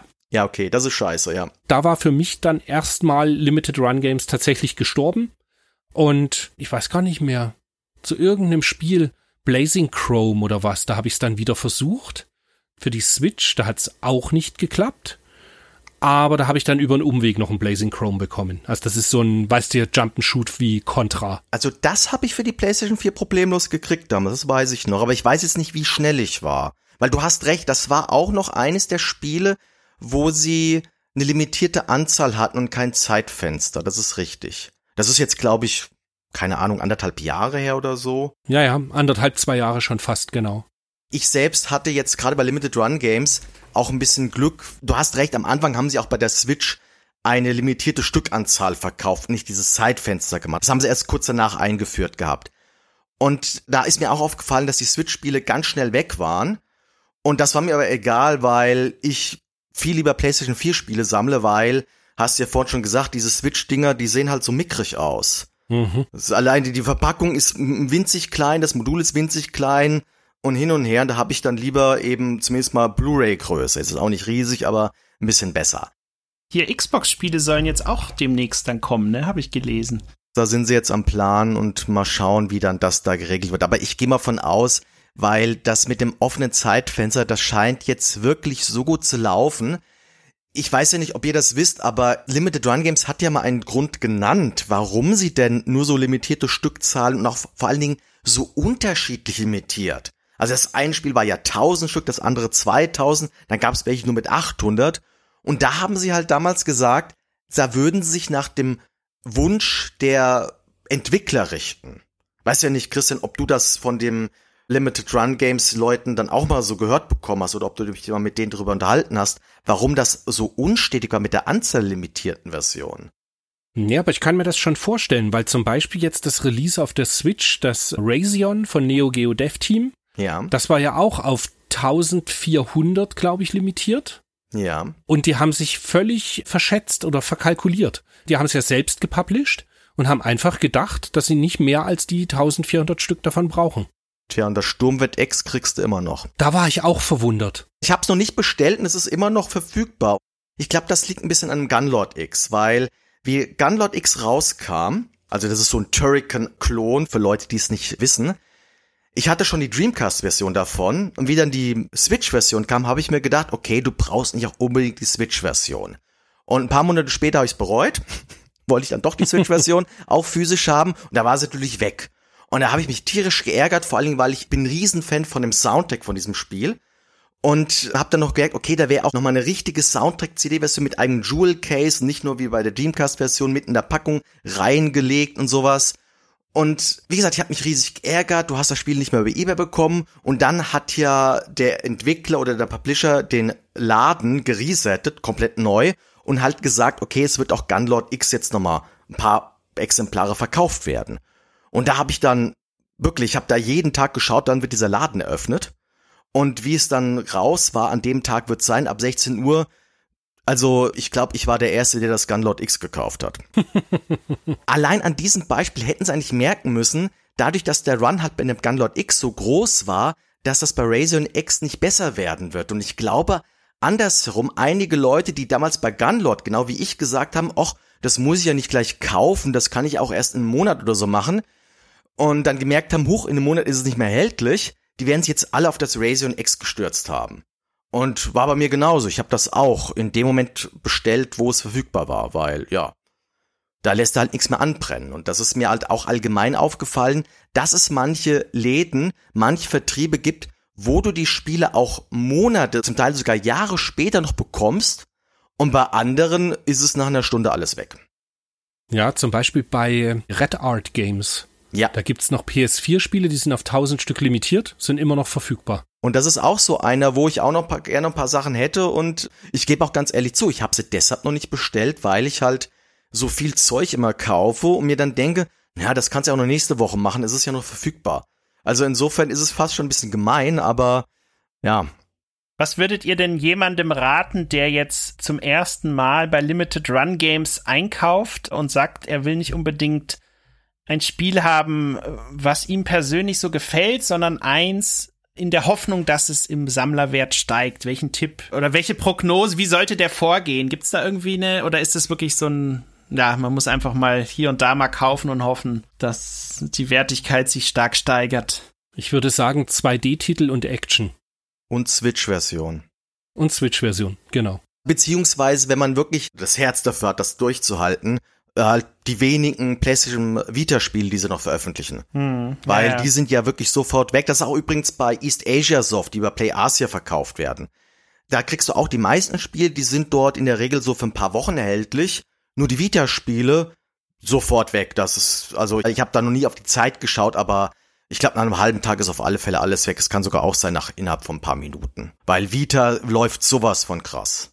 Das Horizon Chase, Chase Horizon, das Rennspiel, was so wie Lotus Turbo Challenge ist, das war für die Vita, ich weiß nicht, keine 20 Minuten oder was online. Und das ist halt insofern krass, gerade bei so einem Spiel. Ich meine, dass das Papers, Please schnell weg war.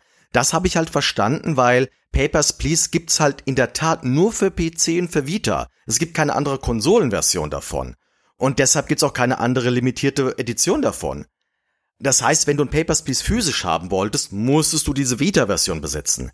Aber bei dem Horizon Chase Turbo, da hat's mich ein bisschen gewundert, weil davon gibt's doch schon ewig viele Editionen für alle verschiedenste Systeme. Und jetzt gibt es noch kostenlos im Epic Store für alle, die es mal spielen wollen.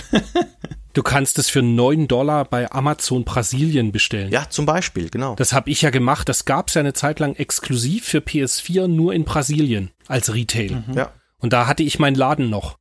Und da habe ich das in recht großen Stückzahlen geholt und habe das sehr gut wieder weiterverkaufen können. Und dann kam es eben ganz normal als US-Version und ich glaube, es gibt jetzt auch eine normale PEGI. Es ist einfach ein sehr gutes Spiel. Und warum das auf der Vita sich so ausverkauft, ist ganz klar.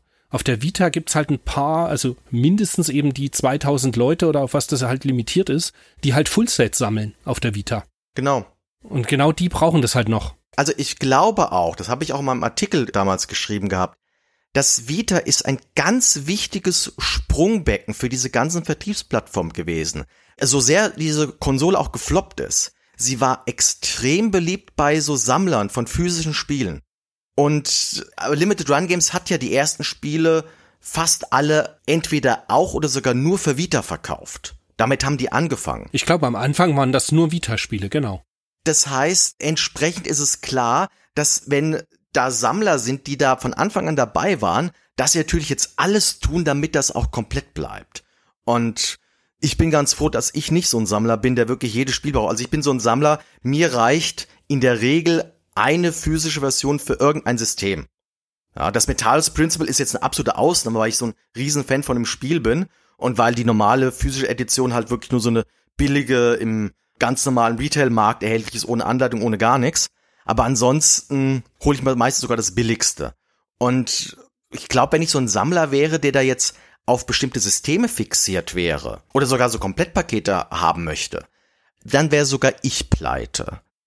Na, ich hatte jahrelang ein Fullset europäisch vom Dreamcast. Und als es dann aber losging, dass Pixel Hard immer mehr noch Dreamcast Sachen releasen und auch in der schicken blauen Hülle, also man musste quasi diese Variante kaufen und da waren aber mir zu viele Schrottspiele dabei, Mm. habe ich dann irgendwann das gesamte Fullset verkauft. Was eben, wie ich schon erwähnt habe, wir haben uns halt ein Haus gekauft vor München, dementsprechend teuer und das musste modernisiert werden noch ein bisschen. Und dann habe ich irgendwann gesagt, ganz ehrlich, diese ganzen Dreamcast-Spiele, von denen, ich weiß nicht mehr, es waren 260 oder so, irgend sowas in dem Dreh, habe ich dann gesagt, davon gefallen mir ja nur 10 Prozent. Also so sehr, dass ich sie in der Sammlung behalten möchte. Also bin ich hergegangen und von den 10% gab es dann irgendwie nochmal von denen locker die 20, 25 Stück gab es dann eben auch als Japan- oder US-Release, die ich sowieso lieber sammle. Dementsprechend habe ich dann das PAL-Set komplett verkauft und meine paar Lieblings-Dreamcast-Spiele sind halt immer noch in der Sammlung. Weißt du noch, warum du gerade bei Dreamcast so ein Fullset gesammelt hast? Das ist relativ leicht zu sagen. Ich wollte immer mal ein Fullset sammeln, egal von was. Und dann kam ein Kunde bei mir im Laden rein und hatte eine Dreamcast mit 140 Spielen. Oh, guter Anfang. Die nehme ich. Genau das. Und dann habe ich die angekauft und habe gedacht, okay, jetzt sind es dann irgendwie ja nur noch 100 Spiele, die dir fehlen. So ganz grob über den Daumen. Sorry. Und jetzt schaust du mal, wie lange du brauchst, dass du die zusammenbekommst. Naja, und das war aber irgendwie gar keine Challenge. So nach sechs Monaten hatte ich die schon. Hm. Ja, so ging's ja bei Infocom Adventures. Ich meine, das sind nur paar 30, aber trotzdem. Es sind halt alles Titel, die man bekommt. Es gibt halt eigentlich nichts, was so selten ist, dass man es nicht bekommt. Als ich dann fertig war mit diesem Fullset, was fängt man dann an, wenn man weiter Dreamcast sammeln möchte? Man sammelt die Pressreleases, also die Mhm. White Labels. Und da gibt es dann Titel, die schier nicht zu bekommen sind. Also da gibt's einmal das Propeller Arena. Davon gibt's ja confirmed White Labels. Und es gibt ein äh, Viva Rock Vegas. Das ist so ein Rennspiel mit den Flintstones. Mhm, ja. Und das ist auch als nur als White Label erschienen auf Dreamcast und ist sehr, sehr schwer zu bekommen. Wenn ich dir jetzt sagen würde, ich habe es gerade gestern hier beim Entstauben gesehen. Die White Label. Ja, Dann müssen wir nachher, wenn ich aufgelegt habe, mal miteinander reden. nee, Schmarrn. ich wollte dich noch mal kurz äh, testen, weil ich weiß, dass du eine Schwäche für diese White Labels hast. Ich glaube, von der Propeller Arena gibt's glaube ich, fünf Stück oder sowas. Ja, ja, das ist extrem selten. Also für Leute, die das nicht wissen, das war ein Flugspiel, was eingestampft wurde, weil 11. September 2001. Man konnte halt mit dem Flugzeug an Wolkenkratzern eben vorbeifliegen und das sollte genau kurz danach erscheinen und Sega hat das komplette Spiel eingestampft und nicht mal rausgebracht, nur wegen dem 11. September. Suzuki war der Producer übrigens. ja, und das war ja quasi ein Online-Arena-Shooter mit Flugzeugen und vom ganzen Artstyle irgendwie sehr wie Crazy Taxi. Das ist richtig genial. Wobei, und ich finde, da kommen wir gerade auch zur nächsten Frage, die ich jetzt hier habe, passt so ein bisschen dazu. Ich könnte mir sogar fast vorstellen, jetzt so 20 Jahre später, dass irgendjemand auf die Idee kommt, dieses Spiel jetzt doch nachträglich zu veröffentlichen. Ich meine, es wurde ja sogar das Tetris Mega Drive auf eine gewisse Art und Weise inzwischen veröffentlicht. Über das Mega Drive Mini. Naja, das Propeller Arena, also A, es gibt natürlich sowieso das geleakte GDI-File. Und ich meine sogar, es gab ja die Möglichkeit mit Raspberry Pi, dass man auch wieder online am Dreamcast spielen kann. Und ich bin mir nicht ganz sicher, aber ich bilde mir ein, dass sogar Propeller Arena dafür gepatcht wurde, dass man das online spielen kann. Aber es geht mir jetzt darum, dass du es auch wirklich kaufen kannst, dass du wirklich es in einer Sammlung haben kannst. Ach so. Da komme ich nämlich jetzt zum nächsten Thema, denn wir haben ja nicht nur so limitierte Editionen von Spielen, die es halt nur digital gab, sondern Stichwort Monkey Island oder Turrican, es kommen jetzt auch wirklich so Neuveröffentlichungen von alten Titeln raus. Und da wollte ich mal fragen, wie stehst du denn dazu? Dass halt jetzt eben halt auch alte Spiele nochmal neu veröffentlicht werden und zum Teil sogar auch auf richtig originalen Super Nintendo oder Mega Drive Cartridges, wie jetzt hier Street Fighter 2 oder Zombies Ate My Neighbors. Auch da bin ich ein bisschen zwiegespalten.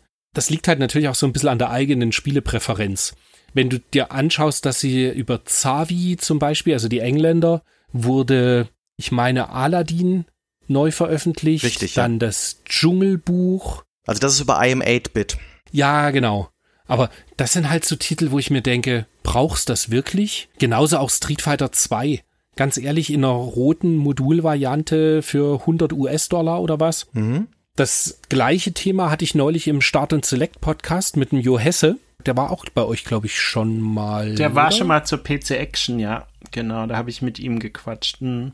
Genau, mit dem habe ich genau dieses Thema auch erörtert. Da ging es dann darum, weil das ist ihm ein wenig sauer aufgestoßen und da gebe ich ihm auch recht, dass ein Mega Man Wily Wars für Mega Drive ja jetzt über IM8-Bit kommt und halt mit 70 Dollar wohl bepreist ist. Das ist halt schon ziemlich, finde ich persönlich, auch am oberen Ende von der Preisgestaltung. Wir sind dann im Gespräch halt so drauf gekommen. Es ist halt dann ja doch so, dass einfach, wenn du das PAL gebraucht kaufen möchtest, also im Original-Release, First Print, bist du halt locker 300 Euro los. Mhm. Insofern ist halt irgendwie so die 70 Dollar gar nicht mal so der schlechte Deal. Aber es ist halt auch jetzt keine Reihe, die mich total interessiert. Als Glaylancer für Mega Drive neu veröffentlicht wurde über Columbus Circle in Japan, habe ich sofort den Import gekauft, der knappe 100 Euro gekostet hat. Wobei es auch irgendwie, weiß nicht, keine Ahnung, irgendwie dumm ist. Und wenn jetzt ein Eliminate Down rauskommen würde, also für eure Oh ja. Hörer, Eliminate Down ist einer der teuersten Mega Drive Shoot'em Ups. Da bist du im Moment, glaube ich, so um die 1700, 1800 Euro los. Und wenn es da ein Re-Release gäbe von Columbus Circle, würde ich ihn auch kaufen. Ich definitiv auch. Oder Panorama Cotton würde ich Ja, definitiv nehmen. zum Beispiel auch. Wie ich das zum ersten Mal gesehen habe, ich finde, das ist das technisch stärkste Mega Drive-Spiel, was je erschienen ist. Also bei Glaylancer und Wily Wars, da habe ich Glück gehabt, die habe ich sogar beide schon besessen gehabt, zufälligerweise. Wo ich dann mal andersrum Glück hatte, dass ich, also ich bin schon so ein Sammler, der so, also ich will noch sehr, sehr viele Spiele haben, viel zu viele eigentlich. Und ich habe aber trotzdem Preisobergrenzen. Und ich bin geduldig. Und das hat sich auch schon zum Teil ausgezahlt. Und wo es sich am meisten ausgezahlt hat, ist, kennst du das Mayu oder King of Demons wird's äh, übersetzt? Wollte gerade sagen, King of Demons, ja. Mhm. Genau. Das ist ein Super Nintendo Action Jump'n'Run mit so, ja, wie soll man das sagen? Bizarrem Setting, bisschen Horror, also was heißt bisschen arge Horrorelemente, sehr buntig alles. Wie ich da zum ersten Mal was von gehört hatte, da war das schon bei 1000 Euro plus. Wohlgemerkt für Verpackung, allem drum und dran. Loses Modul hat zwar vielleicht nur 500 Euro gekostet, aber ich bezahle nicht für ein loses Modul 500 Euro. Und dann habe ich es auf einmal eben für 60 Euro gesehen und ja, hab gedacht, okay, was ist das? Ist das jetzt hier eine illegale Reprint? Und hab gesehen, das ist eine, ist eine legale Reprint. Und da habe ich sofort zugeschlagen gehabt und habe dann den Leuten immer gesagt, seid geduldig. Ja, das ist das, was auch von Columbus Circle kam. Mhm. Genau, das ist auch Columbus Circle. Und wo ich halt auch, muss ich zu meiner Schande zugestehen, und ich weiß, dass es eigentlich nicht vom Materialwert her wert ist. Aber wo ich nicht Nein sagen konnte, waren halt diese fette Monkey Island Box von Limited Run Games. Für 175 Dollar. Diese Doom Box. Oder natürlich, ich weiß gar nicht, wie viel Geld ich in dieses Turrican Re-Release jetzt reingesteckt habe. Ich will hoffen, dass es wirklich auch so erscheint, wie sie es geplant haben, mit der arrangierten Musik im Originalspiel drin. Da kann ich auch von mir aus noch fünf Jahre drauf warten. Insofern gebe ich dir recht, das hängt bei mir auch davon ab, ob ich das möchte, ob das auch Spiele sind, die mich reizen, von denen ich totaler Fan bin, oder die ich halt nie besessen habe. Und das mit Aladdin, nee, König der Löwen war das, Aladdin was nicht war, nur König der Löwen, das ist für mich auch, ich weiß auch nicht, ich habe das Gefühl gehabt, das war ja von IM 8-Bit auch, und ich glaube, die haben einfach das genommen, was sie kriegen konnten. Weil das war Street Fighter zuerst, Street Fighter 2, dann war es Mega Man X, ich glaube noch Mega Man 2 fürs NES hatten sie auch noch mal. Und dann eben dieses König der Löwen. Und da sehe ich keine klare Linie. Sind die nicht alle über Capcom? Nicht das König der Löwen, das ist Virgin. Stimmt, stimmt. Weil ansonsten hätte ich jetzt gedacht, vielleicht ist es irgendwie so ein Package, was man von Capcom bekommen hat. So dieses, du bekommst Mega Man 2, wenn du auch das und das nimmst. Mhm. Das wäre jetzt so eine Idee noch gewesen, aber das kommt dann ja nicht hin. Also interessanterweise, du hast recht, wenn es Aladdin für Super Nintendo gewesen wäre, das wäre Capcom gewesen. Das war das Super Nintendo König der Löwen und das ist nicht Capcom, das ist Virgin. Das ist von denselben, also vom selben Vertrieb wie das Mega Drive Aladdin. Also ist für mich immer noch so ein kleines Mysterium. Klar, die ersten haben alles Capcom, die haben halt das gekriegt. Bei Mega Man haben sie gedacht, okay, sie nehmen die beliebtesten Megamans, gerade in Amerika, Teil 2 und Teil X. Und bei Street Fighter 2, ich glaube, das fanden sie einfach lustig. Nach dem Motto, ist ein Kultspiel, können wir nochmal Neuauflage machen, mal gucken, ob's läuft. Lief ja anscheinend auch ganz gut, war ja auch schnell ausverkauft.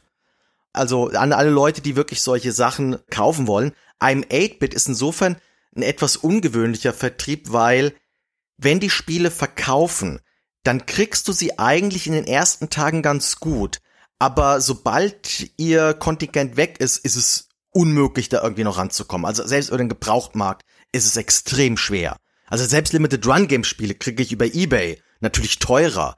Aber diese I'm 8-Bit Spiele, das ist für mich ganz komisch. Ja, was da dann sinnvoll ist, ist bei dem Händler Dragonbox. Ja, richtig.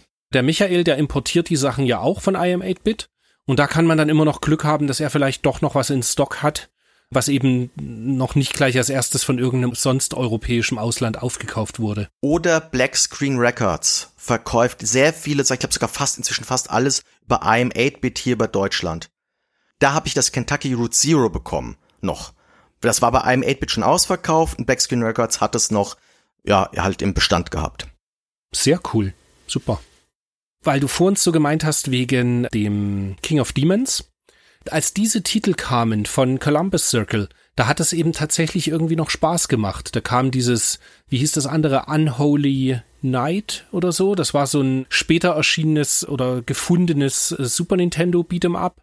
Dann kam noch das Shubibian Man Zero, was halt ein sehr gutes Jump'n'Shoot auch ist, was es ursprünglich ja nur auf Satellaview gab und Columbus Circle dann eben noch in Modulform neu veröffentlicht hat. Und da habe ich mir eigentlich jedes Release noch gekauft, weil es einfach in richtig schön und schicke japanische Verpackung und eben was Schickes. Aber es kamen immer mehr Release, wo du dann gedacht hast, ganz ehrlich, nur um sich jetzt in den Schrank zu stellen und nur weil man davon ausgeht, es wird irgendwann mal seltener.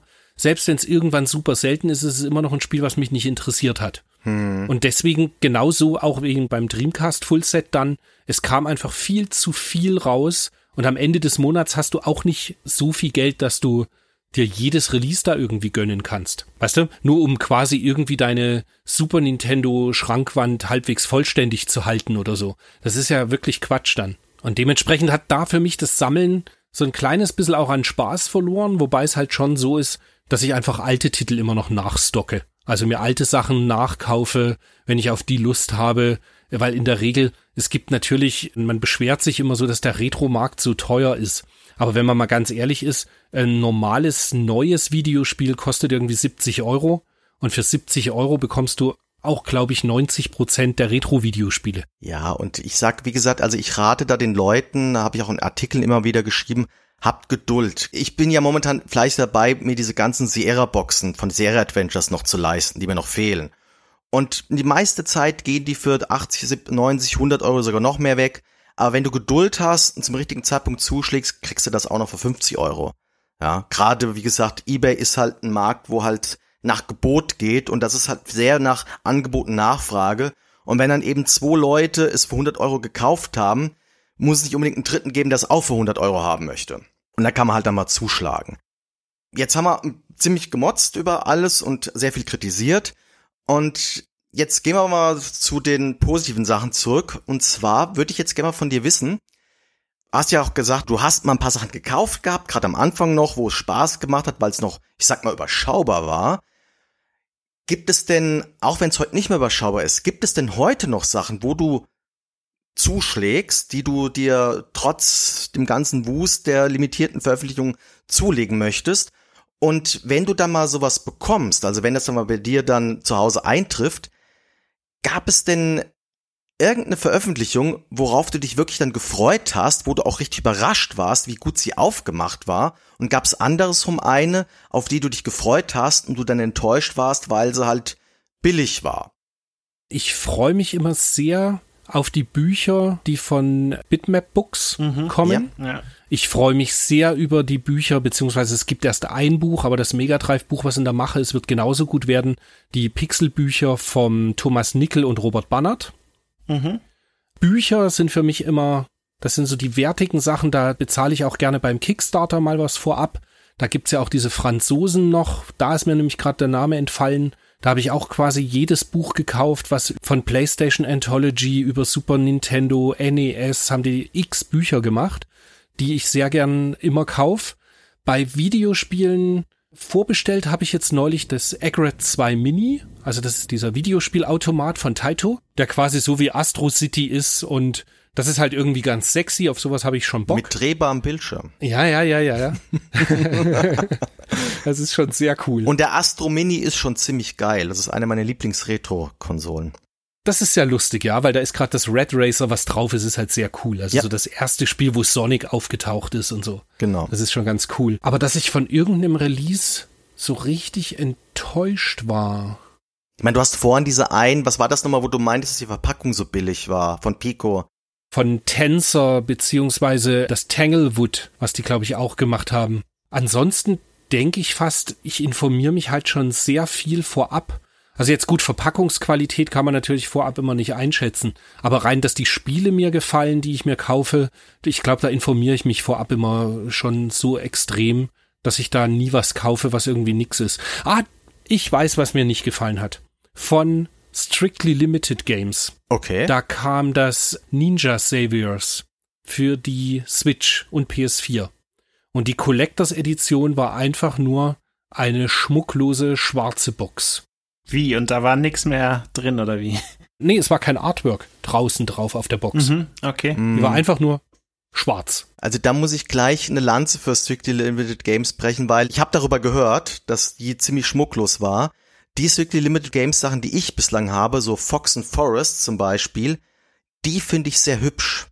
Und die waren vor allen Dingen, das hat glaube ich 60 Euro gekostet und das war vor allen Dingen eine wirklich schön große, massive Box, die sich sehr gut im Regal macht und sowas. Aber ja, das mit Ninja Warriors, das habe ich auch gehört, dass das, ich glaube, das wurde auch in, in dem Forum, in dem wir beide sind, auch ziemlich fleißig diskutiert.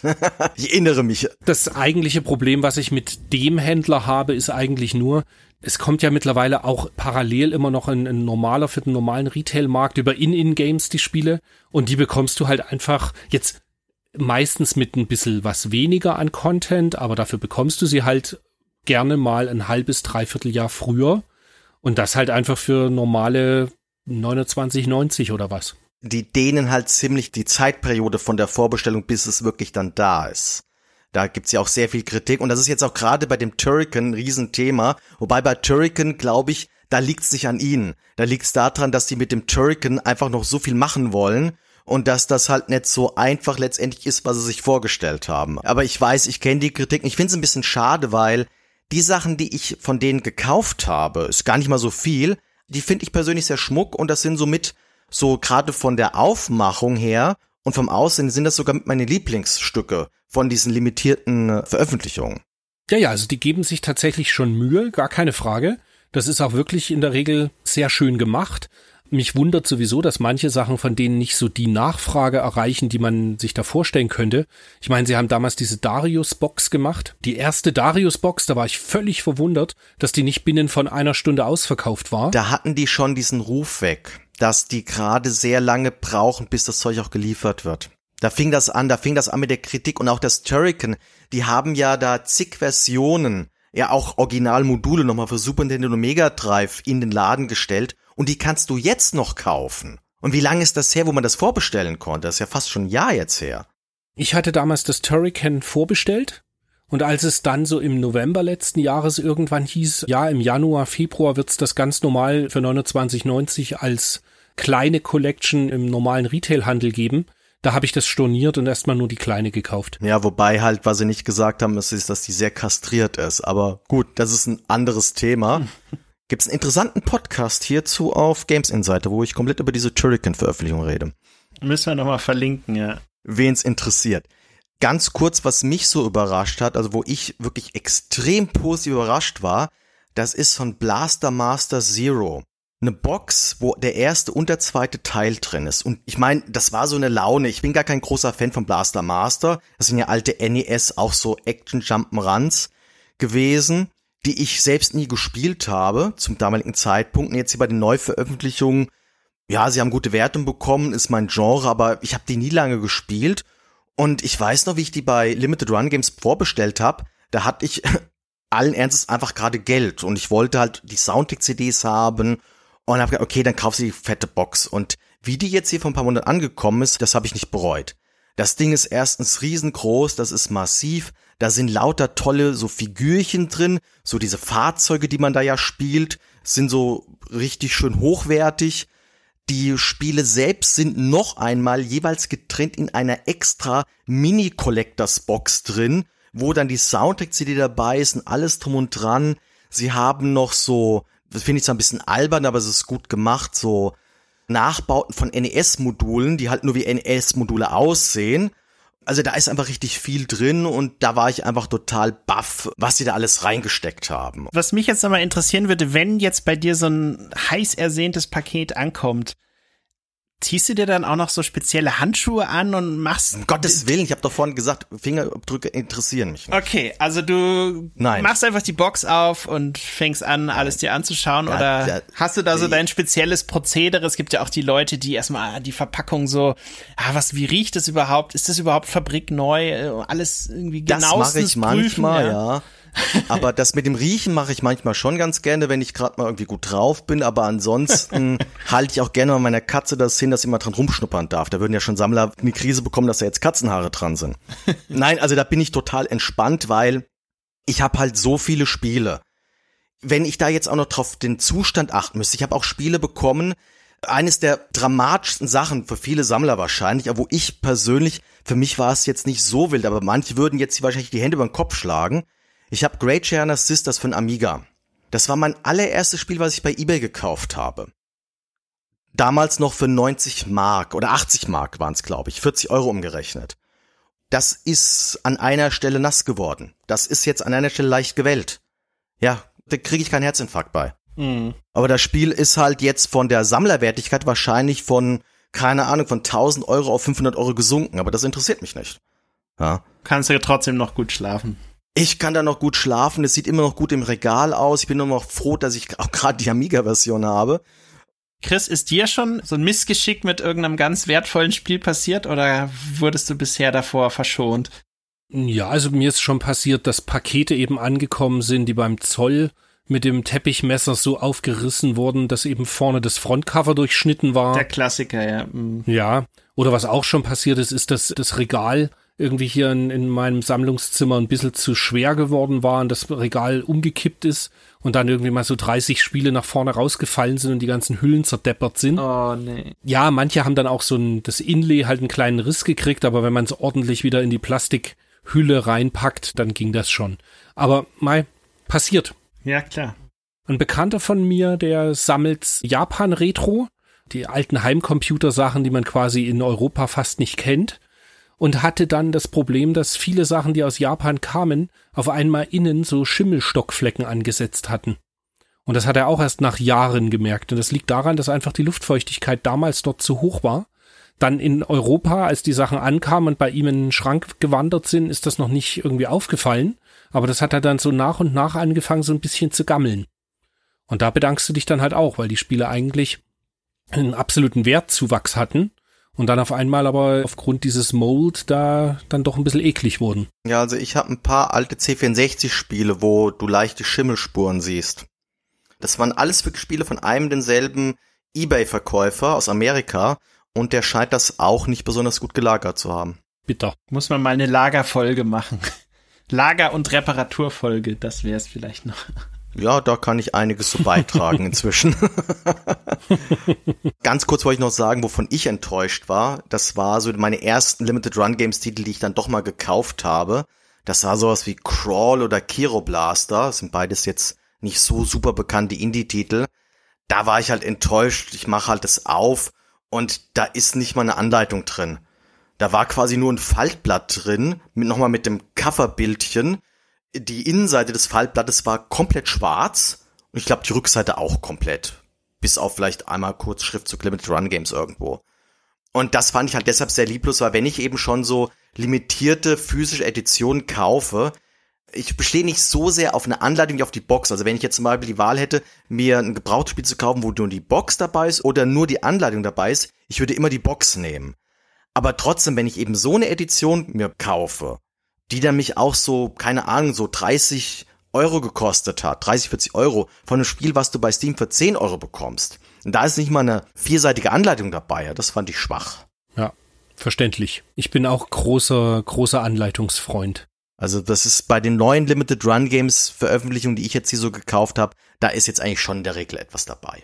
Ist es eigentlich immer noch so, was früher ihre Geschäftspolitik war, dass sie den Digital-Download-Preis nehmen und 10 Dollar draufschlagen und das ist dann ihr Retail-Verkaufspreis? Also da habe ich ehrlich gesagt so noch nicht drauf geachtet, aber das könnte sogar sein, weil zwischendurch hatte ich mal den Verdacht gehabt, sie haben den Preis allgemein von 25 Dollar auf 35 Dollar hochgezogen. Und jetzt aber haben sie wieder ein paar Sachen für 30 Dollar, dann haben sie ein paar Sachen für 40 Dollar. Also in der Tat, der Preis schwankt. Da achte ich mal drauf beim nächsten Mal dieses Thema, was ihr mit den Anleitungen angesprochen habt, ich war tatsächlich mal auf einer Retro-Börse und da wollte mir jemand ein nagelneues Spiel mit allem, was dazugehört, abkaufen, nur um dann für ein Spiel, das gleiche Spiel, was er schon hatte, die Anleitung zu bekommen, die er sich dann aus meinem Spiel rausgenommen hätte wir sind uns dann irgendwie preislich nicht so einig geworden, aber ich konnte das in dem Moment, also fand das schon krass, dass derjenige eben bereit war. Das war ein höherer dreistelliger Betrag, über den wir da gesprochen haben, dass der kurz davor war, das zu machen, nur wegen der Anleitung, ja, nicht um das Spiel zu bekommen, sondern nur um seine Version, die angeblich in seinen Augen noch mal einen Tick besser verpackt war, dann nochmal zusätzlich aufzuwerten. Ja, also das ist schon verrückt, wie akribisch einige Leute da vorgehen. Also naja, das Sammlermarkt kann da zuweilen ganz verrückt sein. Naja. Wenn du dir überlegst, du kaufst jetzt so als Beispiel eben das Rendering Ranger für Super Famicom, das lose Modul kriegst du wahrscheinlich irgendwas zwischen 5 und 700 Euro. Die verpackte Version ist 2000 Euro teurer. Du gibst also quasi für ein bisschen Papier und Pappe und ein kleines Plastik-Inlay einfach mal 2000 Euro aus. Da darf man nicht drüber nachdenken. Ist halt einfach so. Sind euch denn Firmen bekannt? Weil es müsste doch eigentlich sowas auch dazu führen, dass Firmen oder irgendwie Druckexperten darüber nachdenken, sowas in möglichst originalgetreuem Zustand nachzudrucken. Mein Mitkompagnon bei Retroplays, der Armin, der hat die ganzen Anleitungen für Apple I, also den ersten Apple Computer, hat er das gesamte äh, Instruction Manual komplett nachgedruckt. Und eben nicht nur nachgedruckt, also nicht nur fotokopiert oder was, sondern jeden Buchstaben neu gesetzt. Hat am Ende sogar von dem Byte Store so ähnlich, also der erste Laden, der damals Steve Jobs und Wozniak halt die ersten 50 Apple I abgekauft hat, weswegen überhaupt Apple gegründet wurde. Den hat er angeschrieben und hat ihn gefragt, ob er auch seinen Stempel nachbauen darf und das dann eben auch die Anleitungen zu stempeln. Es ist also eine echte Replika von der Anleitung des Apple I. Und es gibt einen Markt dafür. Er verkauft die Dinger online. Auf Retroplays bietet er die an. Und wir haben schon ein paar davon verkauft. Also nicht nur ein paar, sondern ein paar mehr. Ja. Ja. Aber ist natürlich auch ein wahnsinniger Aufwand. Aber ich finde das legitim, solange draufsteht, dass es eine Reproduktion ist. Dann finde ich das vollkommen legitim, wenn man sowas macht. Und natürlich die Genehmigung dafür hat, ist ja natürlich auch klar, ja. Also er hat es gemacht am Anfang, ohne die Genehmigung zu haben. Das Ding ist halt, dass 1977, da gibt es eben eine Rechtsprechung dazu, alles, was vor, ich meine 1977, erschienen ist an druckbaren Sachen, gehört einfach jetzt der Allgemeinheit. Und es gibt kein Copyright mehr drauf. Er bietet es an und es ist nachweislich eben ein Replika. Also er verkauft es jetzt nicht das Original. Hm. Sönke, weil du ja gerade eben von jetzt auch von Spielen und sowas Nachbauten geredet hast. Also ich sehe schon, dass ist da der Markt auch am wachsen ist jetzt von dubiosen Reproduktionen. Also ich meine jetzt so Repro-Cartridges, so illegal jetzt aus China oder Taiwan, die gibt schon seit Jahren. Aber was jetzt immer mehr am Kommen ist und was auch durchaus auch manche Sammler, die jetzt mal bei dem YouTuber Metal Jesus vorstellig werden, auch schön präsentieren, voller Stolz, das sind halt eben zum Beispiel so eine Reproduktion Cartridge von diesem Panorama Cotton fürs Mega Drive, dann halt eben, die halt so aussieht wie so ein amerikanischer Release. Und da muss man sagen, rechtlich ist das natürlich sehr problematisch, weil eigentlich dürfen die das nicht. Aber du siehst anhand dieser Beispiele, dass die Leute, die das machen, die geben sich immer mehr Mühe. Und deshalb, ich glaube auch, dass das immer mehr am Kommen wird, dass es auch immer mehr Veröffentlichungen geben wird, die auch legal sind. Also bei Limited Run Games haben wir jetzt gerade diese Zombies Ate My Neighbors und Gold Patrol, den Nachfolger davon. Den kannst du für PlayStation 4 in dem Doppelpack kaufen, du kannst aber auch die Originalmodule kaufen.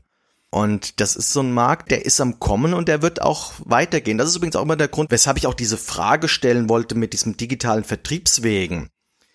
Ich bin immer noch der Meinung, durch diese limitierten Sachen wird zwar der digitale Vertriebsweg und auch das Streaming wie Game Pass und so weiter immer größer werden, aber der physische Markt, der wird niemals komplett aussterben. Nee, ganz im Gegenteil. Ich glaube, der physische Markt aktuell in so Richtungen eben limitierte Releases und so weiter, der, das ist ein wachsender Markt noch immer. Das ist ja auch der Grund, warum wir Retroplays gegründet haben. Weil es einfach immer noch Plattform bedarf, wo man leicht und einfach seine Videospiele handeln kann. Genau, also ich habe jetzt mir eine Tabelle über Star Office oder Excel gemacht, wo ich mal das Ganze katalogisiert habe, was es so für limitierte Releases gibt. Und da habe ich eben auch so die üblichen Verdächtigen, die wir jetzt hier genannt haben, rein. Ich habe aber auch inzwischen so Releases rein von PlayStation 4 Titeln, die du nur in Japan kaufen kannst. Zum Beispiel das Manifold Garden, das ist so ein abstraktes 3D-Puzzlespiel. Kommt jetzt auch über IM 8-Bit, aber bevor es über IM 8-Bit verkauft wurde, konntest du in Amazon Japan eine physische Version kaufen. Oder auch hierzulande. Ich habe auch hierzulande schon diverse Indie-Titel für 20, 30 Euro bekommen, wo ich nie im Leben gedacht hätte, dass das jemals mal physisch erscheinen wird.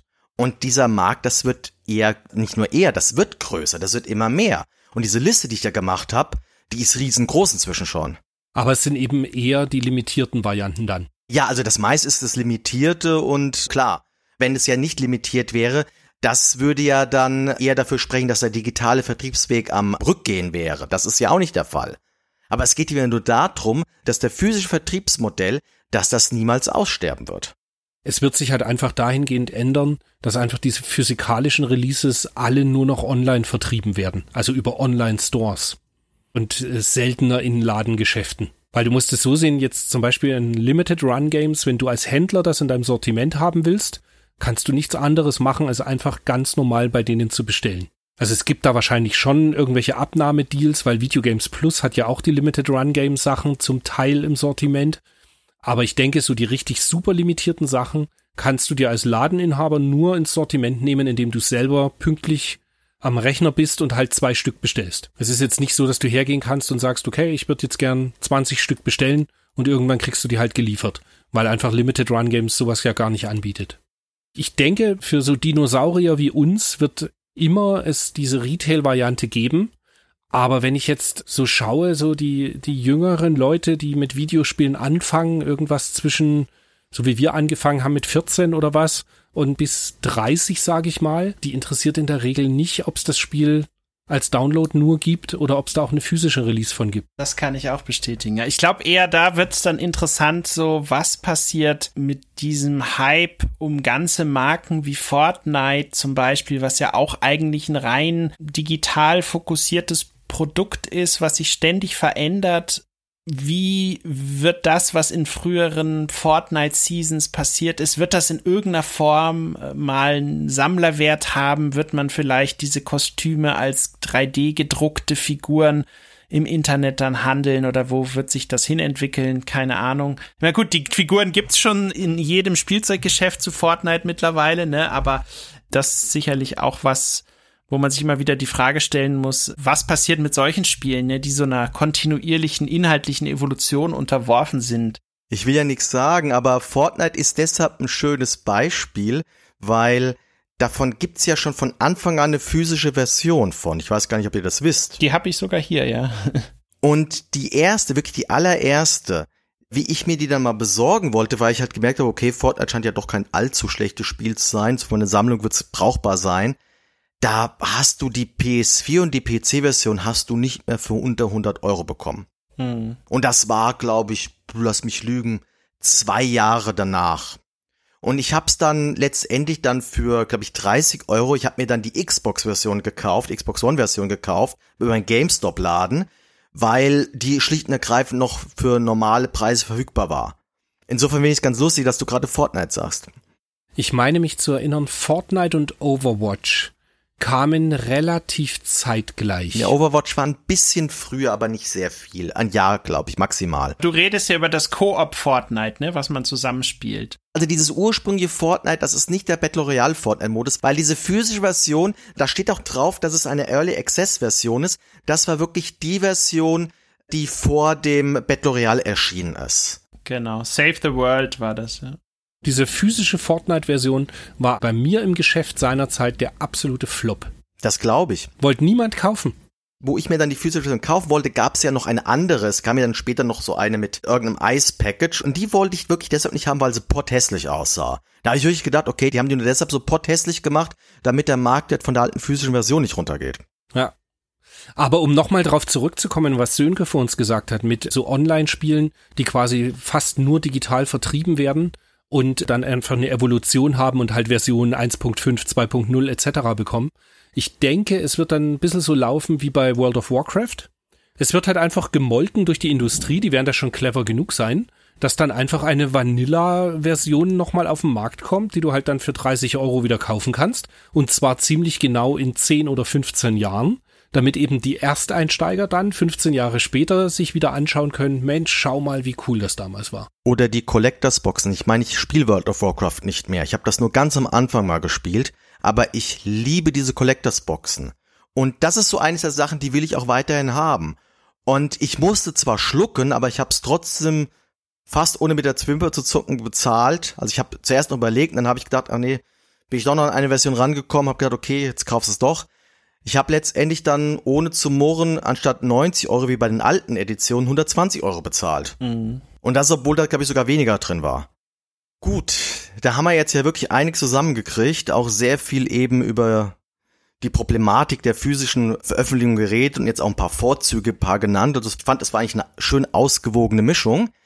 Und was jetzt natürlich noch fehlt für diesen Podcast, das seid ihr, liebe Zuhörer. Wir würden natürlich gern auch wissen, was ihr denn über das ganze Thema denkt. Seid ihr auch noch heiß auf physische Spiele? Nutzt ihr Vertriebsplattformen wie Limited Run Games? Über welche Veröffentlichung würdet ihr euch denn freuen, dass die nochmal physisch vorkommt? Und wann ist bei euch die Schmerzgrenze erreicht, was die Kosten anbelangt? Geht auf unseren Discord-Server, kontaktiert uns via Social Media, schreibt uns eine E-Mail, alles egal. Die Kontaktmöglichkeiten findet ihr auf der Webseite www.spielejournalist.de. Darf ich ganz kurz noch reinkrätschen? Na klar.